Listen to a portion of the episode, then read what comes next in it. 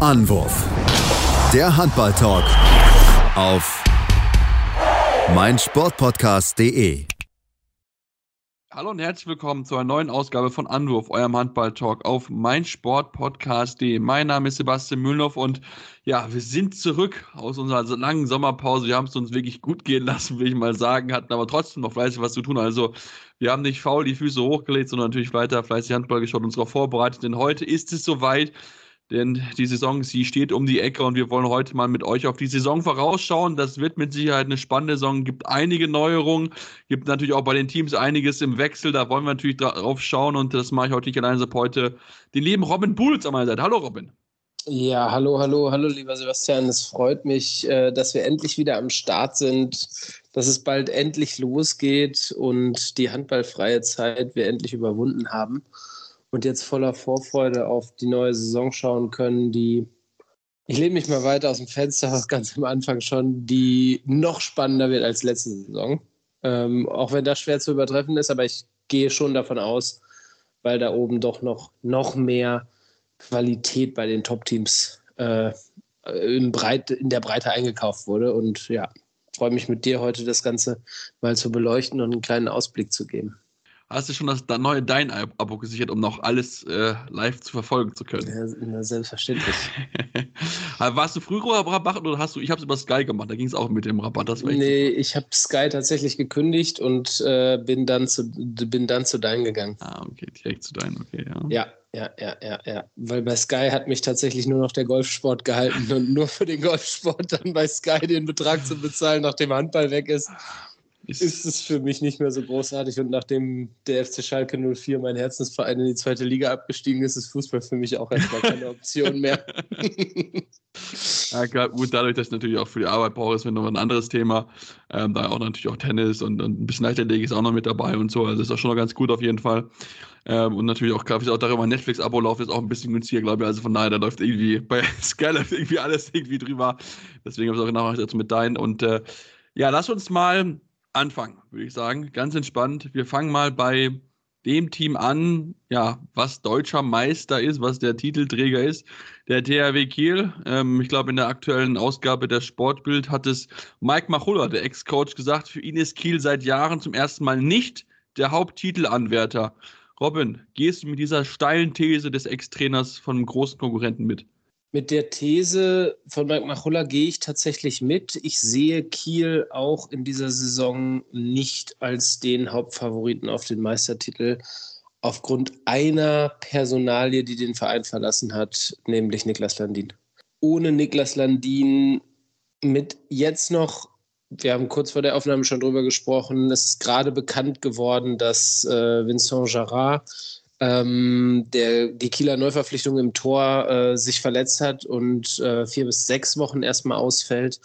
Ähm, aber selbst Vincent Jarrat in Bestform hätte Niklas Landin-Abgang nicht auffangen können und deswegen ist für mich der THW Kiel einfach nicht der Meisterfavorit, äh, wie er es die letzten Jahre war, weil Niklas Landin diese Meisterschaft gerade hinten raus schon immer sehr festgehalten hat und in den entscheidenden Spielen über sich hinausgewachsen ist und immer dann Leistung gebracht hat, wenn es drauf ankam. Und das wird den Kielern enorm fehlen, weil das Torhütergespann Mögwa, Gerard zu schwach sein wird. Ja, bin ich, bin ich definitiv bei dir. Ich fand sowieso, dass Mögwa jetzt letzte Saison nicht so stark war wie in seinem Erst, also wie, wie, wie wir schon vorher gekannt haben. Also er hatte ein paar gute Spiele mit dabei, aber ich fand, ähm, also da war schon noch das eine oder andere Mal, wo, wo ich dann auch gerade hinten raus so ein bisschen auch das Gefühl hatte, dass er nicht ganz dieses Level halten konnte, das er teilweise durchaus gezeigt hat. Ähm, und ja, für mich ist die Torwartposition die größte Frage und auch für mich die größte Schwäche dieses Teams. Das muss man ganz ehrlich sagen. Ähm, Vincent Gerard, ja, über ihn wird viel geredet. Ich finde, ähm, er ist einfach in wichtigen Momenten ist er mal da, aber er ist halt zu volatil in seiner Leistung. Also der kann dir mal am Tag 40, 50, 40 45 Prozent halten, hat aber auch gerne mal Partien mit dabei, wo halt einfach gar kein Faktor ist. So, und da hast du halt natürlich dann das Thema, okay, ja, haben wir dann den Backup, der verlässlich so dahinter stehen kann, wie eine Mirkwa, der das dann hundertprozentig tut. Und das glaube ich halt nicht, dass Mirko das auf dem auf der Level der ganzen halt machen kann. Und das ist für mich ein großes Thema. Großes Thema ist natürlich auch die Links in der Position. Äh, wir wissen ja, dass die Kieler große Verletzungssorgen haben auf kaum rechts und auf rechts außen. Deswegen haben sie ja jetzt schon mit Eduard Kubino jemanden nachverpflichtet für dieses Jahr, was ich einen überragenden Transfer wieder finde. Das ist mal wieder unglaublich, was da Viktor Schilagi aus dem Hut gezaubert hat. Ähm, aber auch da ist natürlich das Thema, er muss sich reinfinden in, in, in die Mannschaft, wie auch Gerard hier reinfinden muss. Und der hat auch schon in der Vorbereitung Zeit gefehlt. Also das wird, glaube ich, am Anfang schon ein bisschen holprig werden bei, bei den Kielern, weil einfach natürlich wichtige Leute weg sind. Wieder habe ich vergessen, da ist Sarkozy nicht mehr mit dabei. Ne? Mia Zarabetz ist auch nicht mehr mit dabei. Der ist ja auch jemand, der dieses Spiel un unglaubliches äh, ein anderes Symbol einfach gegeben hat, weil er so ein kleiner, wuseliger Mittelmann ist. Den hat man jetzt in dem Fall nicht mehr, aber man hat dann nicht vergessen, man hat halt vielleicht das, einer der größten Handballtalente mit äh, Elefsen mit dabei aus den Färöerinseln. Aber ähm, ja, trotzdem, ich finde, die Kieler sind gerade so, einer, so ein bisschen in einer Umbruchsphase, so ein bisschen, möchte ich mal sagen. Ja, ohne Frage, ohne Frage. Also genau darauf äh, wäre ich jetzt auch zu sprechen gekommen. Ich glaube, dass äh, der THW Kiel sich finden wird in dieser Saison, vielleicht sogar auch noch in der nächsten Saison. Ähm, ja, gut. Und dann dürfen wir nicht vergessen, ne? Dann kommt einer der, äh, dann kommt einer der, also dann ist das Torwartthema kein Thema mehr.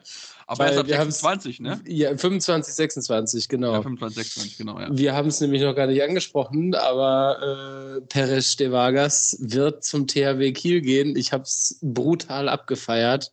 Alle haben es brutal abgefeiert. Einfach nur großartig wirklich, ich freue mich so sehr. Es, es, es stärkt einfach so wirklich wieder die, die, die, die HBL und ähm, ja, die, die, diese Strahlkraft dieser Liga. Ne? Also nach diesem Blockbuster-Transfers, die Flensburg äh, getätigt hat, mit Püttlik, dass Gitzel äh, zu den Berlinern gegangen ist. Jetzt haben die äh, Kieler einen der großartigsten Nachwuchsstars äh, aus, von den Färöerinseln bekommen, aber eben auch jetzt diesen gestandenen Profi Perisch de Vargas, der da in äh, zwei Jahren kommen wird, beziehungsweise in anderthalb.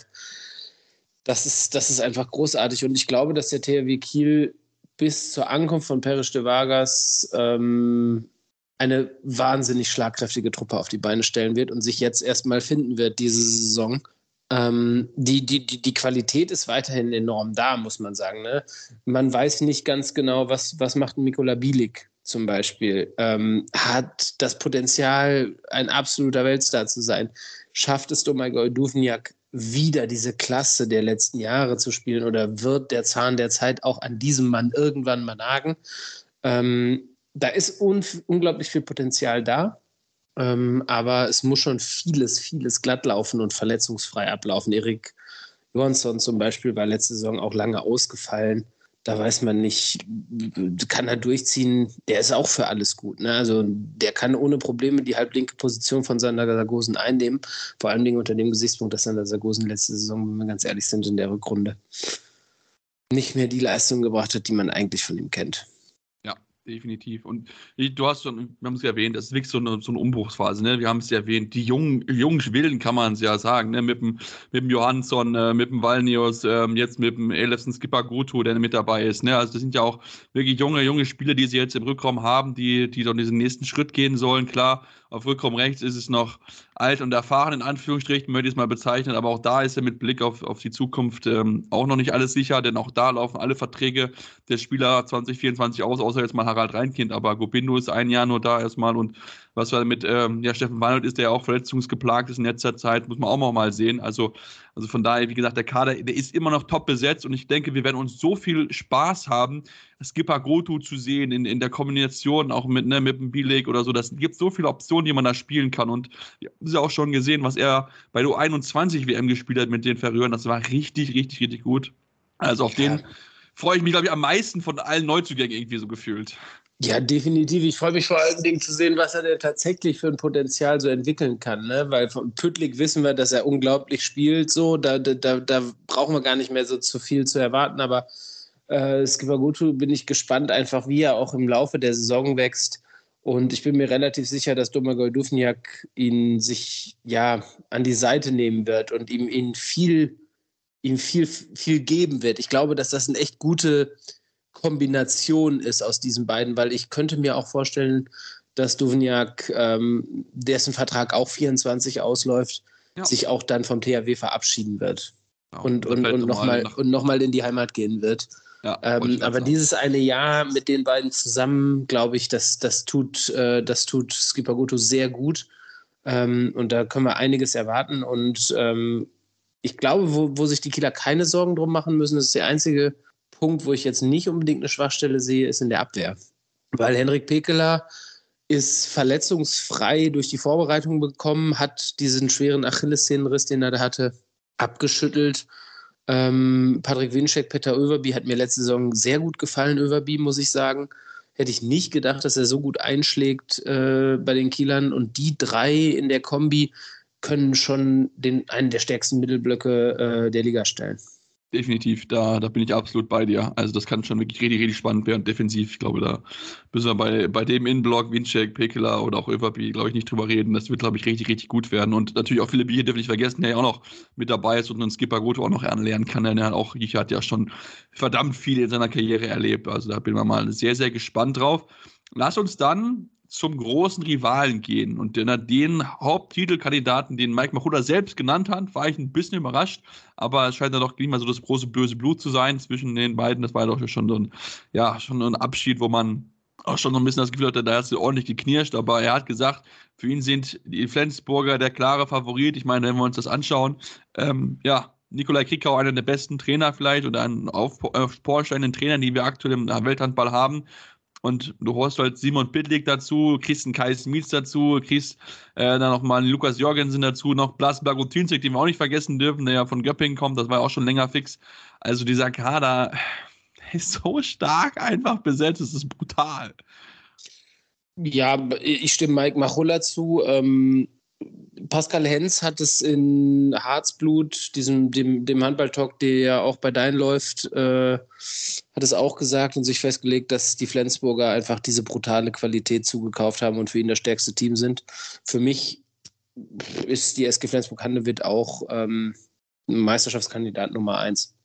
Aus einem ganz einfachen Grund, weil ich auf den beiden Halbpositionen einfach mal so 15 bis 20 Tore pro Spiel sehe. Und das ist halt total irre. Also, wenn Kai Smits auch nur annähernd an seine Form äh, der Rückrunde in Magdeburg anknüpfen kann und Püttlik da spielt, was wir, was wir aus der dänischen Nationalmannschaft kennen und, und von GOG, aus der Champions League, was ich dort gesehen habe, dann, dann schießen die beiden die Liga zusammen. Und wenn sie das auf die Kette kriegen und wirklich dann mit diesem hoffentlich jetzt wieder komplett fitten Mastermind Jim Gottfriedson auf der Mitte, dann können die manche Teams wirklich daher spielen. Also dann, dann, dann sehe ich schwarz für manche Mannschaften und freue mich unglaublich darauf, äh, mir die Flensburger Spiele anzuschauen und finde es fast schon schade, dass sie keine Champions League spielen mit dem Kader, muss ich sagen.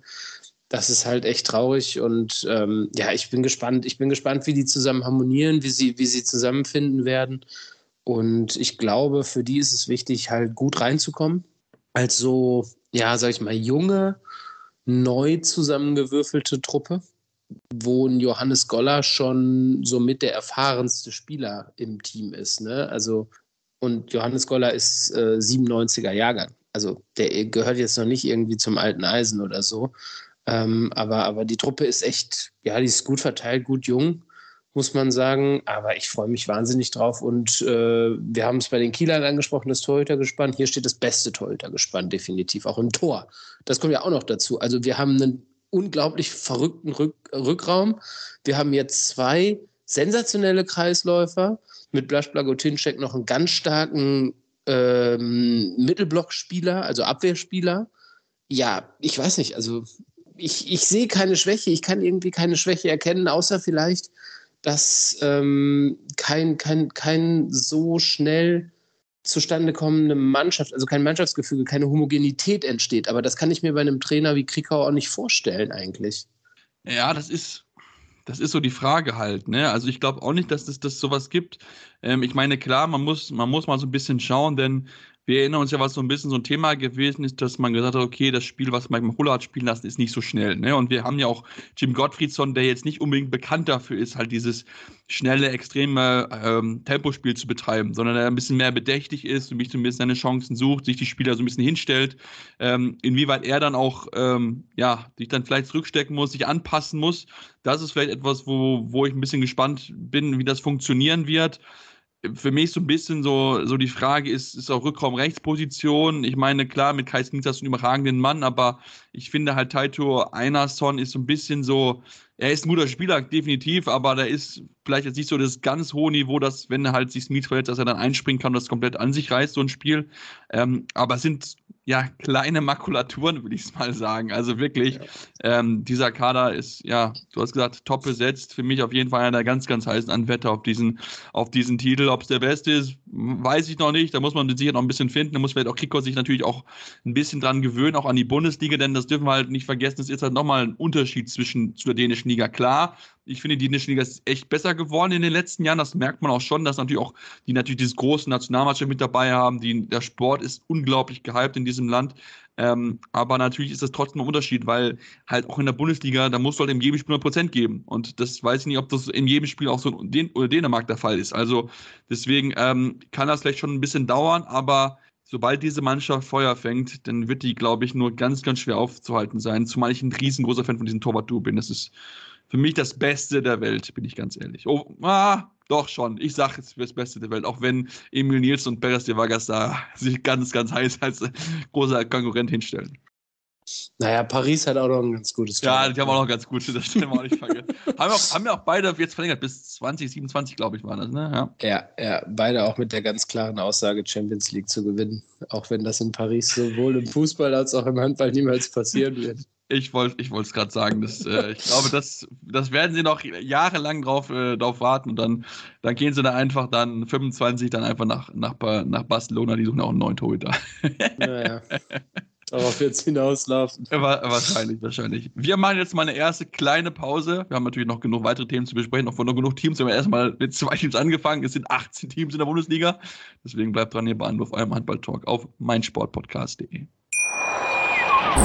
Hey, Malte Asmus von meinsportpodcast.de hier. Ab März geht's weiter mit unseren 100 Fußballlegenden. Staffel 4 bereits. Freut euch auf Zlatan Ibrahimovic, Michel Platini, Cesar Luis Minotti, Paolo Maldini, um nur mal vier zu nennen. Und bis wir mit der vierten Staffel kommen, hört doch einfach noch mal rein in die bisherigen drei Staffeln. Ronaldinho, Sepp Meyer, Gary Lineker, Lothar Matthäus und viele weitere warten da auf euch. 100 Fußballlegenden. Jetzt. Überall, wo es Podcasts gibt. Ja, und jetzt sind wir zurück und wollen uns natürlich noch mit den weiteren Teams beschäftigen, die ja da oben mitkämpfen um diesen begehrten Meistertitel, die davon träumen, sich zum Meister zu küren. Dann dürfen wir natürlich auch nicht den amtierenden Champions League-Sieger vergessen, die SC Magdeburg. Wir haben es schon erwähnt, Kai Smits ist nie mit dabei, ist zur SG Flensburg-Hande, wird gewechselt, ein großer Verlust. Auch natürlich ein Riesenname, Marco Besiak, eine wirklich Institution über ja, gefühlt Jahrzehnte eigentlich äh, in Magdeburg gewesen, ist zurück in die Heimat gegangen nach Slowenien.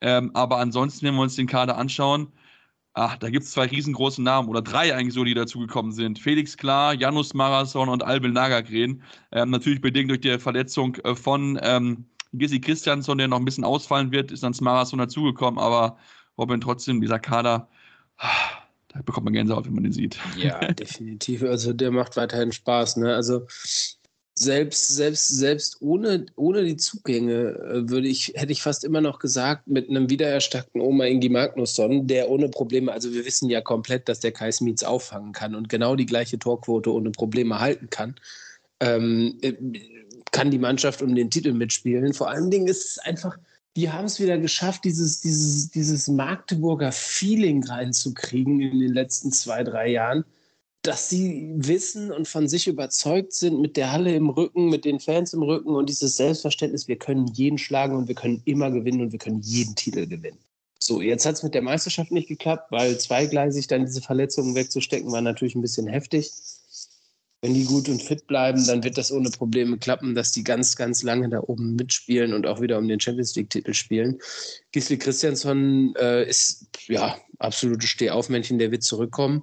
Und äh, vor allen Dingen kriegt er jetzt, glaube ich, ab dieser Saison endlich die Entlastung, die er braucht auf der Mitte, nämlich mit Felix Klar. Und ich glaube, Felix Klar, wir reden die ganze Zeit über Simon Püttlik so als den Blockbuster-Zugang in die Bundesliga. Ich glaube, Felix Klar ähm, wird auch nochmal so richtig überraschen, weil der auch Simon Püttling ist eine Wurfmaschine, sage ich mal. Ne? Der wirft viele Tore, aber alle auf die gleiche Art und Weise. Felix Klar finde ich fast noch den kompletteren Handballer als Simon Püttling, muss ich sagen, von dem, was ich sehe.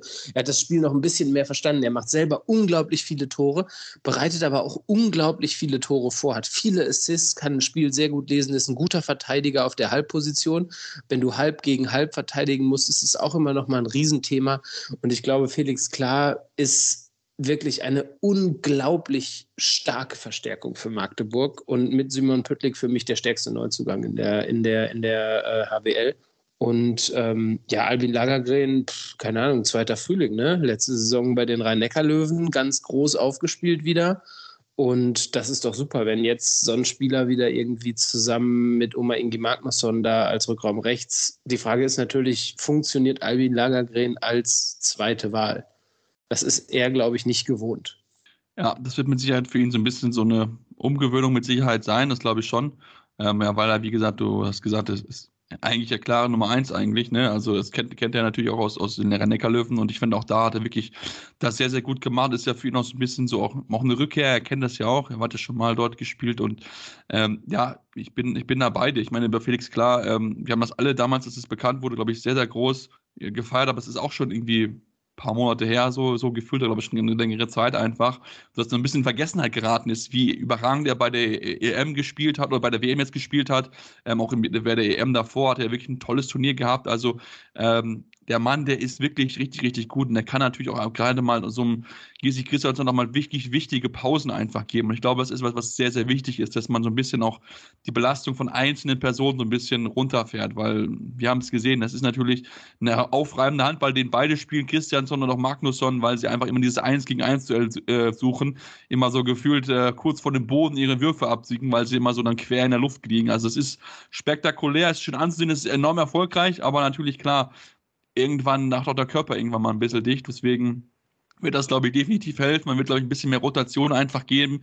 Ähm, ich bin mal sehr gespannt, wie das Torhüter-Duo sein wird. Wir hatten es letztes Jahr so ein bisschen mit, mit Nikolai Portner, der so ein bisschen gebraucht hat, um reinzukommen. Mitten raus fand ich ihn wirklich gut, auch gerade beim Final Four dann in der Champions League hat er wirklich gut Bälle gehalten. Jetzt haben sie ja mit Sergei Fernandes, äh, Hernandez einen neuen Spieler dazugeholt von Benfica Lissabon, der ja die Platz einnehmen wird für Merck Jensen, der dessen, der dafür nach Lissabon zurückgeht, also quasi aber so eine Art Torhüter-Tausch gemacht. Ähm, ja, also ich bin mal sehr gespannt, wie er sich präsentieren wird. Das in der European League sah ja schon durchaus vielversprechend aus teilweise, aber auch da natürlich, wir wissen, ausländische Spiele tun sich im ersten Jahr Bundesliga immer so ein bisschen schwieriger, gerade wenn sie nicht aus diesen absoluten Top-Ligen kommen.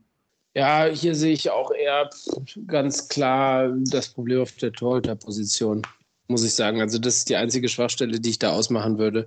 Nikola Portner war auch letzte Saison für meinen Geschmack zu mh, mm, unkonstant. Auf einem hohen Niveau, aber ja. immer noch ein bisschen unkonstant. Und ähm, Hernandez Ferrer weiß ich nicht, kann ich, kann ich zu wenig zu sagen und, und weiß ich nicht, ob er direkt diese Anforderungen erfüllen kann. Ähm, ja, gut, es wird natürlich ein brutal guter Mittelblock davor stehen. Ne? Magnus Saugstrup wieder fit. Oskar Bergendahl war für mich letzte Saison ein großartiger Transfer, dass Magdeburg den so schnell eingetütet ja. hat nach dieser Verletzung. Also ich halte von Oskar Bergendahl unglaublich viel. Ich glaube, und wenn der eine ganze Vorbereitung mal mit Magdeburg spielt, mit Bennett Wiegert mit ihm arbeiten kann, dann ist bei dem auch nochmal richtig viel mehr rauszuholen, glaube ich auch. Und, und was, ich, Saugs, ja. was ich noch erwähnen möchte, ähm, Lukas Meister fand ich auch überraschend gut, muss ich ganz ehrlich zugeben. Ja, definitiv, definitiv super. Äh, du brauchst drei Mann, ne? so wie wir es ja bei den Kielern auch angesprochen hatten mit Överby, äh, Winczek und äh, Pekela. Stehen die Jungs hier ja nicht ganz auf einem Level, aber nah dran. Ja, zu dürfen wir nicht vergessen, natürlich auch, das, natürlich auch die ähm, äh, Kollegen von Flensburg natürlich auch dort gut aufgestellt sind, ne? Blagotinzek, Jürgensen und natürlich auch Goller. Ähm, aber ja, es ist auf jeden Fall sehr, sehr spannend. Ähm, schauen wir mal zu den Füchsen Berlin, die ja letztes Jahr und letzte Saison durchaus nah dran waren am, am, äh, an der Champions League, haben auch ein bisschen Schnuppe zwischenzeitlich mal am Titel. Am Ende hat es jetzt nicht gereicht. Ähm, ich glaube, ähm, Bob Hanning hat es schon gesagt, Titel ist, glaube ich, für ihn aktuell in diesem Jahr kein Thema. Ähm, ist das ein bisschen Understatement, was er dort betreibt, oder, oder ähm, ist er da realistisch mit seiner Einschätzung? Ja, ich halte ihn dafür realistisch, weil ähm, die Füchse Berlin die schwächste Transferbilanz, sage ich mal, haben. Also ich sehe da keine, also klar, Jerry Tolbrink und äh, Hakum West-Taigum, gute Verstärkungen für Linksaußen und für Rechtsaußen, aber da steht, dem steht ein Abgang, ähm, dem steht ein Abgang von Jakob Holm gegenüber, der das Spiel der Füchse geleitet hat, an sich gerissen hat, wirklich. Also klar, denken, reden alle immer nur über, über ähm, sag schnell, reden alle immer nur über ähm, Gitzel. Genau, über Gitzel. Äh, als, als, als die Wurfmaschine und, und den Spieler, der natürlich die ganze Aufmerksamkeit auf sich zieht. Aber ich finde, was Jakob Holm sich äh, für ein Standing aufgebaut hat und wie der sich entwickelt hat in den letzten Jahren, das darf nicht verachtet werden. Und ohne ihn hätten die Füchse letzte Saison nicht so lange da oben mitgespielt. Und ich bin mir relativ sicher, und genau das hört man ja auch, dass da auch transfertechnisch noch was passieren wird. Ja, sie wollte ja gerade André Gomez, glaube ich, haben. Der wollte aber lieber nach Saudi-Arabien. Ich glaube, ein bisschen mehr Geld. Vermutlich. Die, ähm, die, die, Dose brauchen wir nicht aufmachen. Dann, dann, dann, dann, dann bin ich hier nur noch die nächsten anderthalb Stunden am Schimpfen. genau, das wollen wir auch nicht aufmachen. Das ist ein anderer Sportart, wo es gerade ein größeres Thema ist. Aber ähm, ja, also ich hätte auch, ich finde auch ganz ehrlich, hätte auch Andy Gomez hätte auch für mich nicht gepasst. Für mich hat der Bundesliga nicht eingeschlagen. Gar nicht. Nee. Überhaupt nee. gar nicht.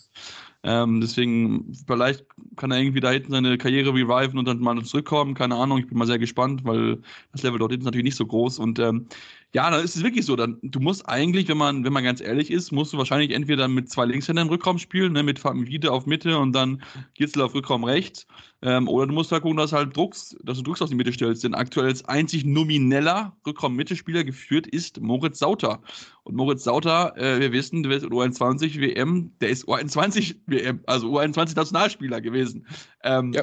Das Absolut. ist ein großes, großes Risiko, wenn da Verletzungen kommen. Ich meine, er hat das wirklich gut gemacht, aber ob er das auf Dauer auf dem Niveau jetzt schon so schnell machen kann, das wage ich ein bisschen zu bezweifeln, ähnlich wie es auch bei Nils Lichtlein oder auch bei Max Binnecke ist.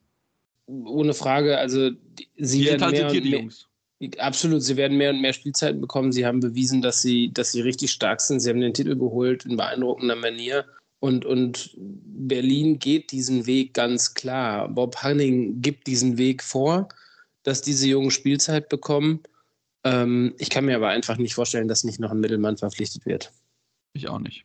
Also da muss irgendwas passieren. Irgendwas aber passieren. Um, um, um das Thema Titel anzusprechen, sehe ich die Füchse einfach zu weit hinten dran zu den zuerst drei besprochenen.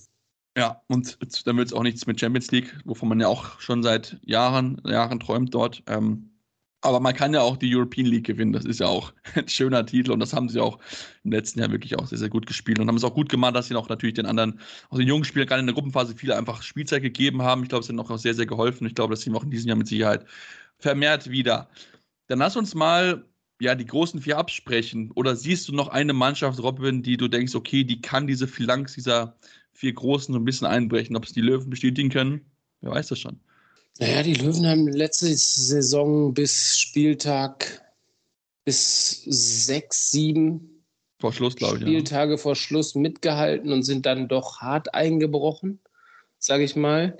Ähm, die, die, Truppe ist gut eingespielt, so da geht niemand weg, den man jetzt nicht verkraften könnte. Ne? Lukas Nilsson hat keine großartige Rolle gespielt mehr letzte Saison. Gut, Albin Langergren muss man schauen, ob dann äh, ob dann Oskarsson äh, von Reykjavik und, und John Lindenkrone von, von Frisch auf Göppingen das irgendwie auffangen können. Das sehe ich jetzt noch von der Qualität her noch nicht so. Ähm, aber, aber Philipp Ahnso hat bei Minden wahnsinnig gut gespielt, kommt jetzt zurück zu den Rhein-Neckar-Löwen. Mal gucken, ob er jetzt bereit ist für, für, für dieses Team. Aber ich glaube, dass die Rhein-Neckar-Löwen wieder eine positive Überraschung sein können. Wir brauchen nicht darüber reden, dass sie ins Titelrennen eingreifen. Das glaube ich einfach nicht. Ja, das, das glaube ich auch nicht. Also ich denke, das wird man schon vielleicht auch eine Rolle wieder spielen Richtung europäisches Geschäft. Das kann ich mir schon gut vorstellen, ähm, dass da mit Sicherheit wieder was gehen kann. Denn ich meine, auch der Kader ist ja immerhin noch, noch gut besetzt. Ne? Also ich meine, klar, Halili Aganjac ist immer noch verletzt. Ähm, der wird doch immer noch ein bisschen, ein bisschen brauchen, bis er dann auch voll wieder da ist. Aber ich meine, du hast Juri Knorr. Für mich hast du vielleicht also ein wirklich starkes Torhüter-Trio. Also da ähm, hat zum Beispiel jetzt, äh, da können jetzt die Magdeburger nur von träumen. Also das ist schon wirklich richtig, richtig stark. Du könntest alle drei ohne Probleme reinstellen und ich würde wahrscheinlich eine gute Leistung von denen bekommen. Auch das bei David spielt, das ist wirklich, was der für ein U21-Turnier gespielt hat und auch ja schon in der Saison letztes Jahr. Also es war brutal gut, was er dort gezeigt hat. Ich, wir, reden, wir brauchen nur über das DHB-Pokal Final vorreden. Ja. Also. Das war, es war schon nicht von anderen Sternen eigentlich, ja. Ja. Genau. Ich freue mich auf die Truppe. Ich freue mich auf ja. die Truppe. Die hat letzte Saison Spaß gemacht und die wird auch diese Saison wieder richtig viel Spaß machen. Es ist eine coole, es ist eine coole Mannschaft und Sebastian Hinze erreicht die scheinbar voll und ganz, ne? Und kann die so richtig pushen. Und das ist halt, das ist einfach cool zu sehen. So. Ja, und ich finde, du siehst halt auch junge Spieler mit dabei. Ne? Also, wenn wir zum Beispiel anschauen, in Leon Zacharias, der ja aus der eigenen Jugend kommt, der so ein bisschen jetzt die zweite Rolle oder dritte Rolle so ein bisschen einnehmen soll, äh, oder zweite Rolle kann man schon sagen, hinter Gensheimer mit David Moore, der wird vielleicht noch ein bisschen eher noch ein bisschen brauchen dahinter. Dann hast du Niklas Michalski, der von einem äh, Patrick Grötzky lernen soll. Also, da sind doch schon junge Spieler, die man jetzt so Stück für Stück ranführt. Und ich glaube, es ist auch der Weg jetzt auch gerade mit der Hans die natürlich auch diese Verletzung von der Gunner auch jetzt nutzen kann, um sich halt zu bewerben für diesen dauerhaften Platz, weil wir haben es gesagt, was der Markt in Minden gespielt hat, das war überragend und ist mit Sicherheit dann auch vielleicht jemand, wenn dieses Niveau halt halten kann, wo man vielleicht dann auch mal perspektivisch über Nationalmannschaft reden kann. Aber ähm, da muss man natürlich erstmal das dann natürlich auch konservieren und natürlich auch einem deutlich höheren Niveau auch nochmal be beweisen. Also da bin ich mal sehr, sehr gespannt darauf, was die Löwen uns in diesem kommenden Jahr wirklich präsentieren. Denn das hat letztes Jahr so viel Lust auf mehr gemacht. Das ist einfach, einfach toller Handball, einfach Spaß gemacht zuzuschauen. Absolut, absolut. Ja, dann würde ich sagen, wenn wir jetzt die Top 5, also diese großen 5 von letzten Jahr jetzt mal abgeschlossen haben, haben wir nochmal keine Pause, kommen dann gleich zurück, besprechen so ein bisschen das Mittelfeld und natürlich mal auch den Blick Richtung Tabellenkeller werfen, denn wir sind überhaupt die Abschlusskandidaten, wir haben so ein, zwei mit jetzt schon im Auge, die ihr mit auch im Auge haben werdet, aber dazu gibt es dann später mehr hier, oder gleich mehr hier bei Anruf einmal Talk auf meinsportpodcast.de. Wie baut man eine harmonische Beziehung zu seinem Hund auf? Puh, gar nicht so leicht. Und deshalb frage ich nach, wie es anderen Hundeeltern gelingt, beziehungsweise wie die daran arbeiten. Bei Iswas Dog reden wir dann drüber. Alle 14 Tage neu mit mir, Malte Asmus und unserer Expertin für eine harmonische Mensch-Hund-Beziehung, Melanie Lippisch. Iswas Dog mit Malte Asmus. Überall, wo es Podcasts gibt.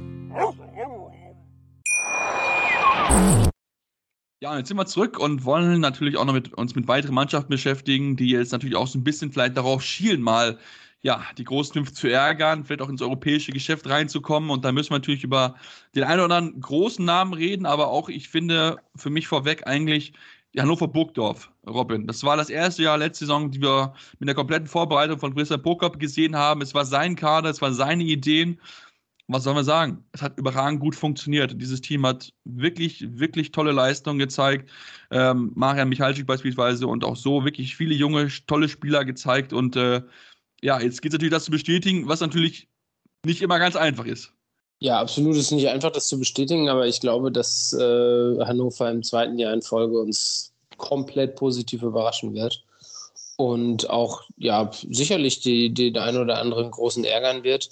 Da ist eine so coole Spielidee dahinter. Christian Prokop ist einfach so ein unglaublicher Handballdenker, Kenner, der aus einer Truppe in der kein Name wirklich hervorsticht, einfach eine richtig, richtig starke Einheit geformt hat und seine Idee komplett auf die Mannschaft übertragen hat. Und das ist halt cool zu sehen, sowas. Ne? Also ich finde das, find das richtig, richtig stark, denen zuzugucken und, und die ihren Stiefel so auch runterzuspielen, ne? sich nicht aus der Ruhe bringen zu lassen. Weil, weil hier ist, weiß ich nicht, jetzt gut, jetzt ist Simon Garde gekommen. Das ist, das ist schon ein Name irgendwie, ne? Der kommt ja. von Alborg, Champions League gespielt und so. Das ist, das ist ein, das ist ein richtig guter Ersatz für Domenico Ebner. Also da haben sie, da haben sie eine gute, eine gute, einen guten Ersatz gefunden und der wird mit äh, Dario Quenstedt ein gutes Torwartduo bilden. Aber ansonsten können wir durch die, durch die ganze Truppe durchgehen und finden halt wirklich die, die, die viele junge Spieler auch, ne, Renas Uschi ist klar auch gerade einfach irgendwie U21 Europameister geworden. Ähm, und es ist einfach, ja, ich freue mich drauf. Ich habe da richtig Bock drauf, auch ähm, zu sehen, was da noch geht. Ne? Auch mit Justus Fischer steht jetzt steht noch ein Weltmeister äh, von der U21 irgendwie da im Kader. Ähm, Marian Michalczyk, ja, hat es endlich, ist, ist, ist wieder da so, ne? Also das, was von ihm früher schon erwartet wurde, hat er letzte Saison gezeigt einfach. Und ich bin gespannt. Ich bin gespannt, wie lange sie es halten können und, und ob Europa ein Thema für sie wird. Ja, bin ich, bin ich auch. Ich bin sehr, sehr gespannt drauf. Also, ähm, ich finde, was vielleicht noch so ein bisschen so ein Thema ist, ist, wie man Kulisch ein bisschen besser ins Spiel etablieren kann. Ich fand, der hat sich da doch schon teilweise wirklich schwer getan. Da war auch so ein bisschen so ein, so ein Königstransfer, der spät gekommen ist von Kielce. weil sie ja dort überworfen hatte äh, mit, mit Talam Bayev und so. Da würde ich mir noch ein bisschen mehr wünschen. Natürlich auch klar, auch da ist einfach so, ne, erstes Jahr im Ausland oder in der Bundesliga, da tun sich die ausländischen Profi immer ein bisschen schwieriger, aber ich denke, wenn der noch voll einschlägt, dann ist da noch mal ein bisschen sogar mehr möglich, weil er natürlich eine unglaubliche Wucht aus diesem Rückraum noch mal mitbringen kann, die da vielleicht noch nicht so ja, da, da ist von gewissen anderen Spielern. Ich meine, wenn ich mal angucke, Martin Hanne, ja, der ist ein junger, junger Bursche mit, mit seinen äh, 22 Jahren. Der hat aber noch nicht so eine Erfahrung wie halt ein Coolish, der schon Turniere erlebt hat, Champions League gespielt hat, schon einige Schlachten geschlagen hat.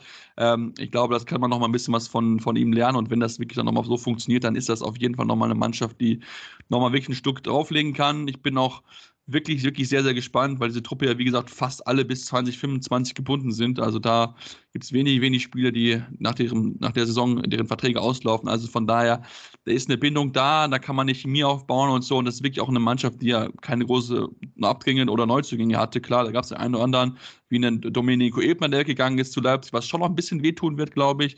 Ähm, Bastian Roschek ist nicht mehr mit dabei, Evgeny Pevnov ist nicht mehr mit dabei. Aber insgesamt ist dieser Kader trotzdem weiterhin wirklich gut besetzt. Ich finde, er passt halt perfekt zu diesem Spielsystem von Christian Prokop und ich denke, da werden wir auch mit Sicherheit in den kommenden, in der kommenden Saison mit Sicherheit wieder einige Spiele mit dabei sind, wir denken so, ja, die haben mal wieder ein Top-Team geärgert, aber keine Überraschung, weil halt der Plan einfach perfekt umgesetzt wurde von dieser Mannschaft.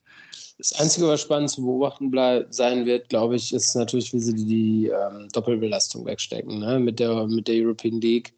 Ähm, das ich glaube, dass es kein Problem sein wird für das Team, weil das Team eine gute Mischung aus jungen und erfahrenen Spielern hat und sich, glaube ich, da, dass, dass das abgefangen werden kann. Aber es ist natürlich immer so ein Thema. Also, man hat das zum Beispiel bei den Lemgoan gesehen, als die sich für die Europa League qualifiziert hatten, weil sie, als sie die, als sie den DRB-Pokal gewonnen hatten, ähm, folgte auch eine recht schwache Saison in der Liga einfach hinterher. Weil ich glaube, dafür ist Hannover Burgdorf einfach schon zu gefestigt.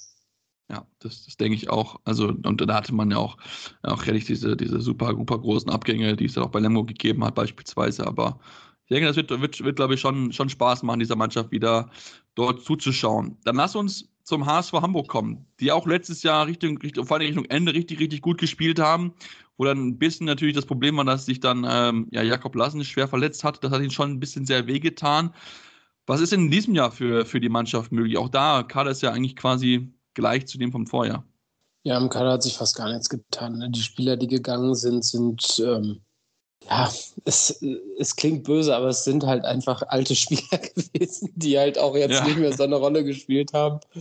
Mit Tobias Schimmelbauer, ähm, und 87er Jahrgang und Teilinger 92er Jahrgang.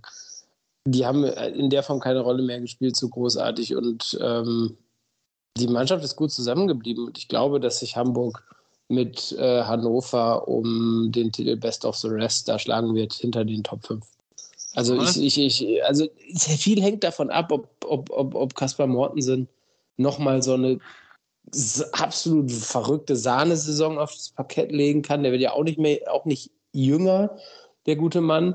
Äh, wirkte letzte Saison aber von vorne bis hinten sehr fit und überhaupt nicht anfällig. Ist, glaube ich, Torschützenkönig auch geworden, ne? Oh, da erwischt mich auf dem falschen Fuß, aber ich glaube, ich kann sehr gut ich, sein. Ich, ich, meine, ich, meine, ich meine, er ist Torschützenkönig geworden. Hat mir auf jeden Fall äh, sehr, sehr viele Punkte bei Start 7 äh, beschert, der gute Mann, letzte Saison. Und mir da das kann Sieg ich leider bestätigen. Ja. Und mir da auch den Sieg einge eingefahren.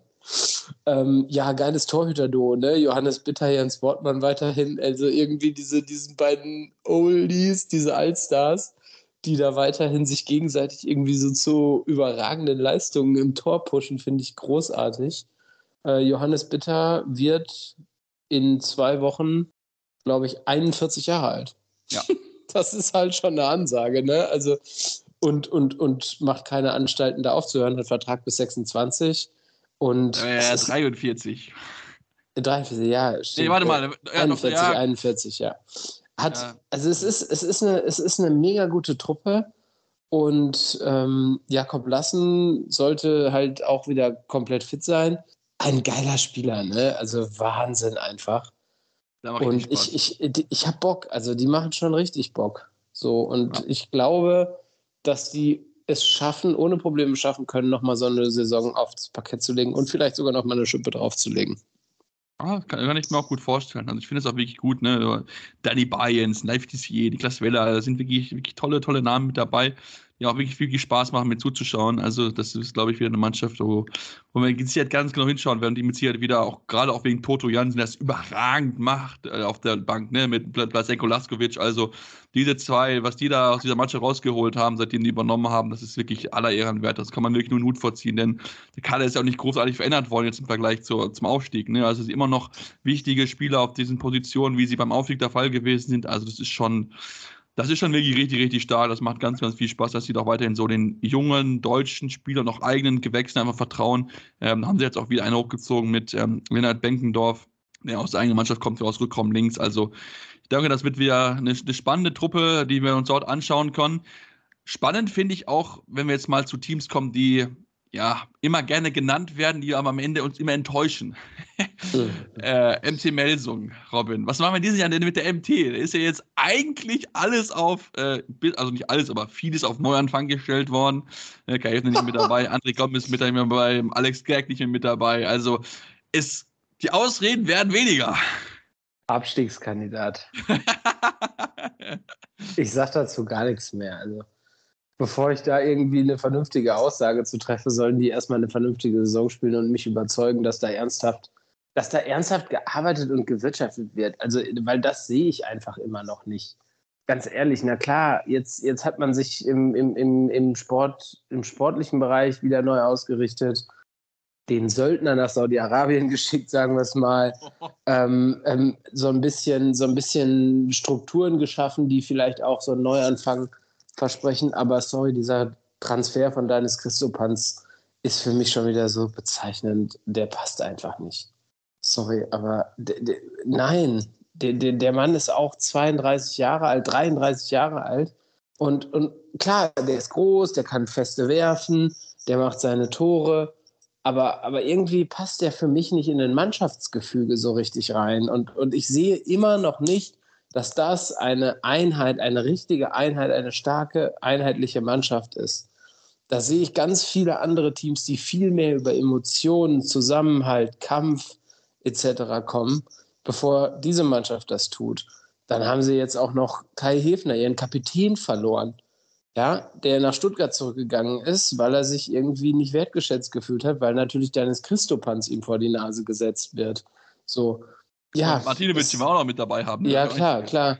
So, und ich weiß es nicht. Ich verstehe es nicht. Klar, die Zugänge lesen sich wieder super. Ne? Erik Balenciaga von Toulouse, starker Neuzugang. Klar, Christo Panz hat vorher bei Paris gespielt. Brauchen wir auch nicht drüber reden. Und Adrian Schipos von Westbrem ist auch kein schlechter Neuzugang am Kreis. So.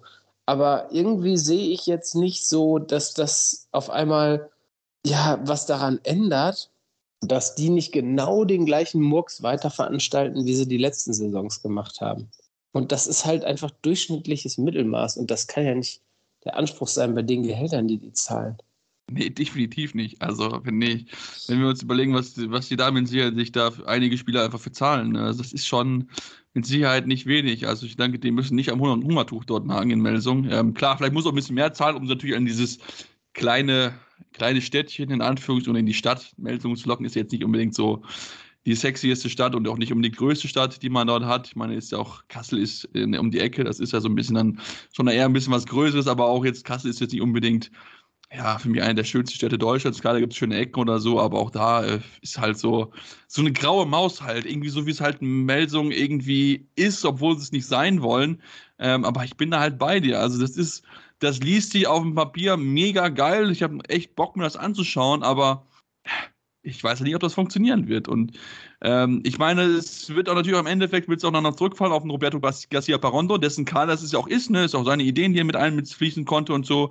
Michael Allendorf ist ja mit Sicherheit jetzt so ein bisschen so im Art Welpenschutz, weil er natürlich noch nicht so lange mit dabei ist in dieser Rolle als Sportdirektor, die er jetzt bekommen hat.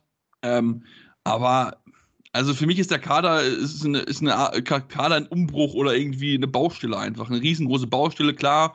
Ein paar Sachen will ich jetzt außen vor nehmen. Ne? Also ich finde das Torhüter-Duo mit, mit Simic und Morawski, das ist wirklich gut. Also die haben auch letztes Jahr wirklich gut zusammen harmoniert. Das kann man auch schon noch definitiv sagen. Ähm, Timo Kastning auf rechts außen, müssen wir nichts drüber sagen. Überragender Spieler, definitiv. Der macht weiterhin seine Bude und ist auch so, auch so, ein, so ein emotionaler Typ einfach. Ne? Also sowas wie so ein Finn Lemke, den man ja immer hatte, aber der einfach nicht mehr so gespielt hat, nicht mehr so berücksichtigt wurde, der auch so ein emotional Leader einfach ist. Und ich denke, das fehlt dieser Mannschaft einfach so ein bisschen. Das sind einfach ich will jetzt nicht sagen Söldner oder so, aber es sind halt einfach viele Nationen, die zusammenkommen und es ist einfach so ein, so ein bunter Mischmasch aus irgendwie Stars in fortgeschrittenen Altern in der Hoffnung, dass die dann hier den großen Wurf schaffen. Aber ob sie es wirklich tun werden, die Zweifel sind äh, dort definitiv groß, würde ich jetzt mal sagen. Ja, relativ gut zusammengefasst.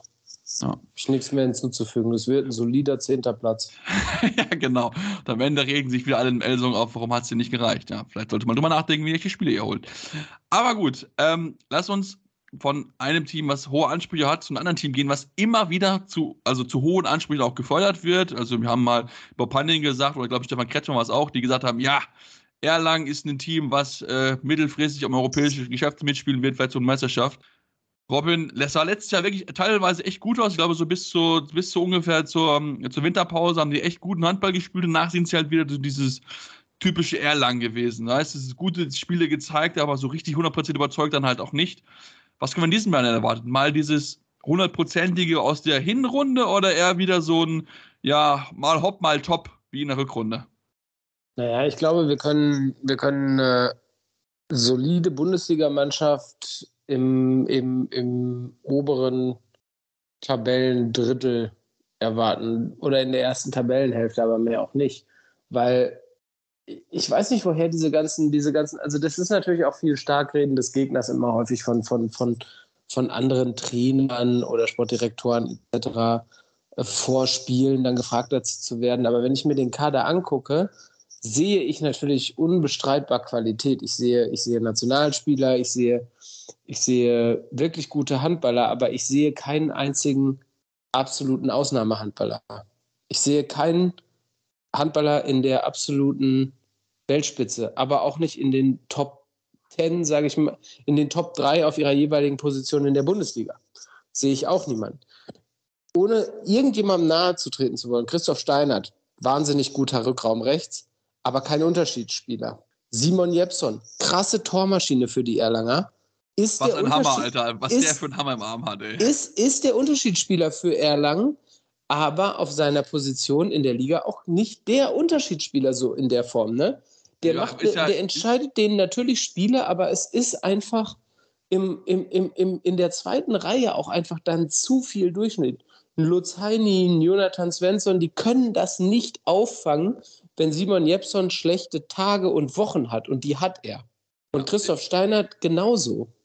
Ja, wir dürfen nicht erinnern, ne? Japson ist ja krachend gescheitert in Flensburg. Ne? Das dürfen wir, dürfen wir nicht vergessen. Das hat überhaupt ja. nicht funktioniert äh, in Flensburg, hat überhaupt nicht äh, das funktioniert, weil er natürlich einfach auch, sagen wir mal so, zu der Art, Hand, wie Handball gerade gespielt wird, einfach nicht passt. Das ist halt ein Shooter und die Shooter ist einfach so, die sterben einfach aus in, in diesem Handball. Also diese zwei Meter, zwei Meter zehn Hühen, die dann aus elf Metern hochsteigen und die das Ding rechts oben unter die Latte knallen. Die gibt es einfach nicht mehr in dem Sinne. Die gibt es vereinzelt noch, klar, weil es natürlich noch einfach so austrainiert wurde, weil es natürlich auch noch mit so einem Wurfarm, ja, da hat jeder Torhüter ein bisschen Angst, auch wenn er keiner das zugeben möchte. Aber wenn da so ein Simon Japson mit 130, 40 km/h, der ein Ding um die Ohren haut, du, da, da guckst du auch mal, ziehst du auch mal ganz kurz einmal alles so zusammen, weil der wirklich dann äh, ordentlich Power im, äh, am Arm hat. Aber ja, es ist einfach so. Es ist, es ist ein schöner, schöner Kader, ein bisschen überdurchschnittlich, würde ich auch schon sagen, aber du hast halt recht, es ist halt kein Kader, wo ich denke so, wow, also den Spieler möchte ich, wenn ich ein Team bin, das aus Europa mitspielt,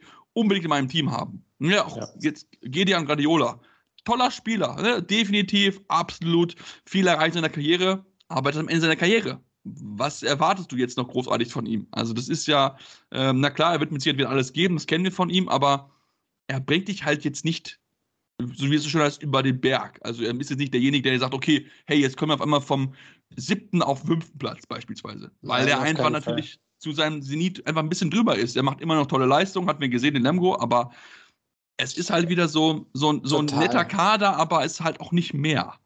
Er ist ein Spitzenabwehrspieler, also die, die, der, Mittelblock, der Mittelblock von Erlangen ist ähm, wirklich jetzt definitiv das, das Aushängeschild der Mannschaft, das muss man schon sagen. Also mit Firnhaber, Guardiola und Zechel, das ist schon, das ist schon richtig, richtig stark. Für mich zwei Schwachstellen, also zwei offensichtliche Schwachstellen. Äh, einmal im Tor, da fehlt einfach zu viel Klasse, das, das wird nicht für hohe Quoten sorgen.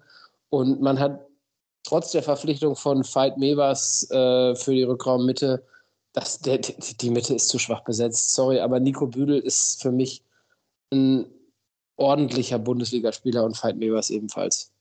Da kommt zu wenig von der Mitte. Also ich muss ja zugeben, wer mich, wer den Podcast länger hört, der weiß, ich bin ein großer Nico Büdel-Fan. Ich habe mir teilweise dann auch, ist schon ein bisschen was her, aber ein bisschen auch schon Richtung Nationalmannschaft geredet, weil wir natürlich einfach da eine große Problem hatten und der zwischendurch wirklich toll gespielt hat. So diese, so diese Regisseur-mäßig, aber auch ein bisschen Torgefall auch mit ausgestrahlt, aber ja, ich bin bei dir. Er ist ein guter Bundesligaspieler. Definitiv. Er ist auch jemand, der Verantwortung übernimmt, der diese Mannschaft auch versucht anzuführen, aber er ist halt nichts Außergewöhnliches. Und das ist halt so, so, so typische Erlangen-Kader halt. Und das wird halt wieder so am Ende so reinlaufen, so, so zwischen 8 bis 11, würde ich jetzt mal sagen. Weil es war eine gute Saison, aber es ist halt nicht mehr. Und ich glaube, wir sollten einfach mal mit diesen Diskussionen aufhören, dass da mehr sein könnte, weil klar, natürlich, sie spielen in, in, in Nürnberg, da hat man eine schöne Halle und so, aber es wird halt nie zu mehr reichen, wenn du weiterhin halt Durchschnittsspieler holst. Ist halt, ist halt einfach so. Gut, genug aufgeregt. Wir machen jetzt mal eine kurze Pause, kommen gleich auf ein paar andere Teams nochmal zu sprechen, denn es gibt noch einige, die wir noch nicht erwähnt haben. Deswegen bleibt dran hier bei Anruf Handball Talk auf meinsportpodcast.de.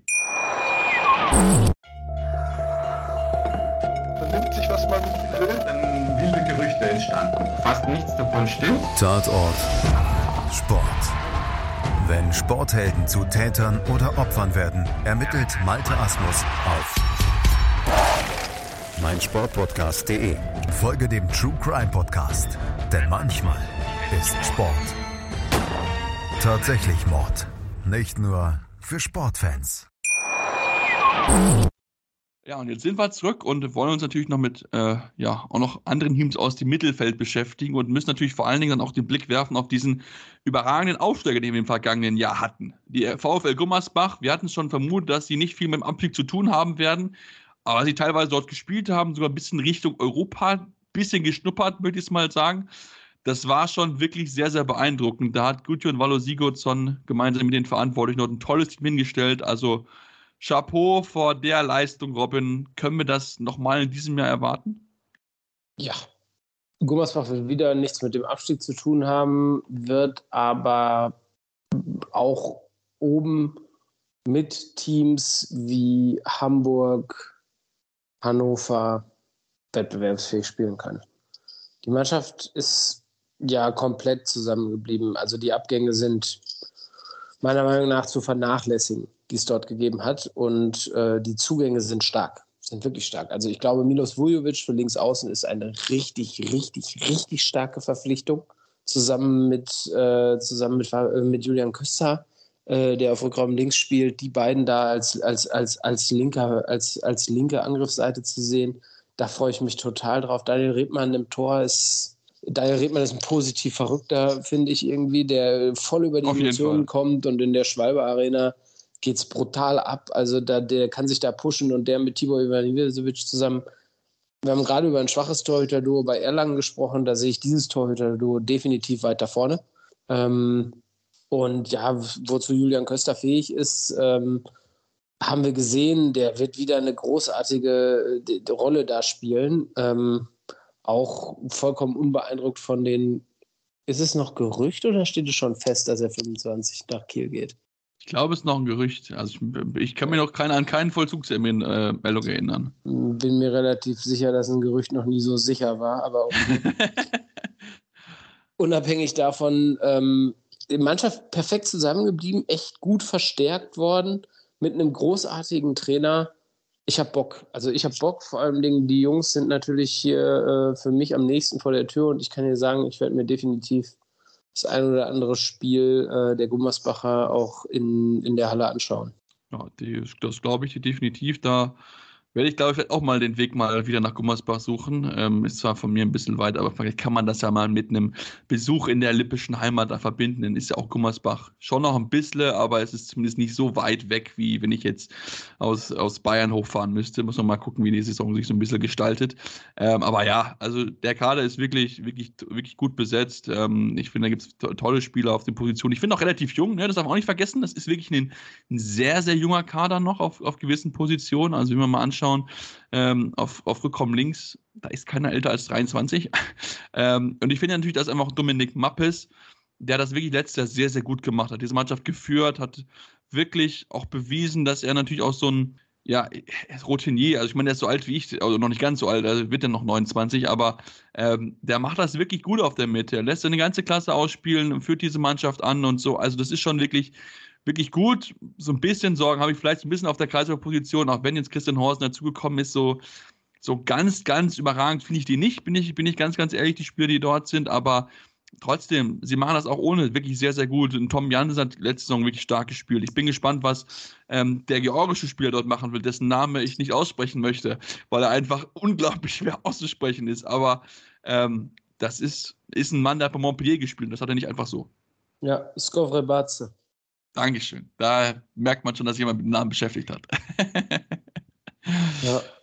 Ja, also ich bin, ich bin da sehr, sehr gespannt auf, auf diese Mannschaft, ebenso wie auch auf eine andere Mannschaft. Und da müssten wir auf jeden Fall die Grüße rausrichten an unseren geschätzten Kollegen Patrick Fritsche. Denn der hatte das Glück, möchte ich mal sagen, er hat diese Mannschaft begleiten können über die gesamte Trainingslager, den SC DRFK Leipzig. Ähm, wenn ihr es nicht gesehen habt, der hat da fleißig auf seinem Instagram-Kanal Bilder gepostet, Videos gepostet. Wir haben hier noch ein bisschen was kommen in den kommenden Wochen auf den Plattformen. Und ähm, ja, was soll man sagen? Haben alle Testspiele gewonnen als einzige Mannschaft in der Bundesliga, sieben von sieben. Und ähm, der Traum von Europa ist vielleicht so nah wie noch nie, Robin. Ah, Leipzig ist eine Wundertüte, ne? Das ist, ich weiß nicht, also erst haben sie so eine schreckliche so einen schrecklichen Auftakt letzte Saison gespielt, Trainerwechsel, dann irgendwie super Siegesserie, dann haben sie sich hinten raus irgendwie zum Favoritenschreck noch gemausert und haben wen? Haben sie geschlagen? Haben sie nicht nacheinander Kiel, Magdeburg und es war irre, irre, irre war es auf jeden Fall. Die Rhein-Neckar-Löwen auch noch, glaube ich. Also das war, das war total bekloppt. Also die Mannschaft kann die höchsten Höhen, äh, kann die tiefsten Tiefen. Ähm, die haben mit Südrückshorn so eine ganze Vorbereitung zu spielen, ist, glaube ich, schon mal gibt, gibt glaube ich, ähm, eine gute Idee von seiner Idee, Handball zu spielen und die Mannschaft kann das, glaube ich. Und von allen denen, sage ich mal, die da um Europa noch kämpfen, sehe ich hier fast die höchste Qualität im Kader, was die Namen angeht. Klar, ne? Hannover Burgdorf hat diese Namen nicht, hat aber auch natürlich die Qualität. Hamburg ist auch gestärkt als Team, aber hier könnte, wenn sie es schaffen, so ein richtig gutes Teamgefüge auf die Beine zu stellen, dann ist die Qualität einfach am höchsten. Weil Vigo Christiansson, unglaublich begnadeter Handballer, mega stark. Franz Semper zurück an alter Wirkungsstätte, das könnte richtig gut funktionieren. Luca Witzke, Simon Ernst, mega starke Rückraummitte einfach. Also besser geht fast schon nicht mehr. Ne? Irgendwie haben wir super Mittelduo einfach im Vergleich zu allen anderen, die da um diesen Europaplatz spielen. Ähm, und dann, ja, gut, Lukas Binder auf Außen, ewig rennend, äh, Hütte um Hütte machend, mega gut. Ich finde stark. Also für mich, für mich definitiv, würdest du mich heute fragen, müsste ich mich festlegen, würde ich sagen, kämpfen die mit Hamburg um diesen Europapokalplatz und am Ende holt sich Leipzig den. Ja, würde ich, würd ich auch sagen. Also ich finde auch, die haben sich nochmal wirklich nochmal clever verstärkt. Ich finde Domenico Ebner auf der Tote-Position nochmal noch eine Verbesserung im Gegensatz zu El Tayer, der das gut gemacht hat, definitiv. Ich meine, er ist ja auch weit noch in der Bundesliga mit dabei, spielt jetzt bei Baling, über die wir gleich auch noch reden werden, aber ich finde halt einfach Ebner ist nochmal dieses, dieses Stück besser. Ne? Der einfach nochmal ein bisschen mehr gibt, wo du vielleicht auch ein bisschen mehr auch konstant erwarten kannst, als jetzt der Ägypter. Ähm, und dieser Kader ist wirklich, also mir macht er noch viel Spaß. Der Rückraum, ich glaube, richtig, richtig spannend. Du hast schon ein paar Namen gesagt. Du hast nicht Rückraum links auch nicht vergessen. Marco Mamic, Oskar Sundefeld, die haben auch beide wirklich gute Leistungen schon gezeigt in, für die Mannschaft.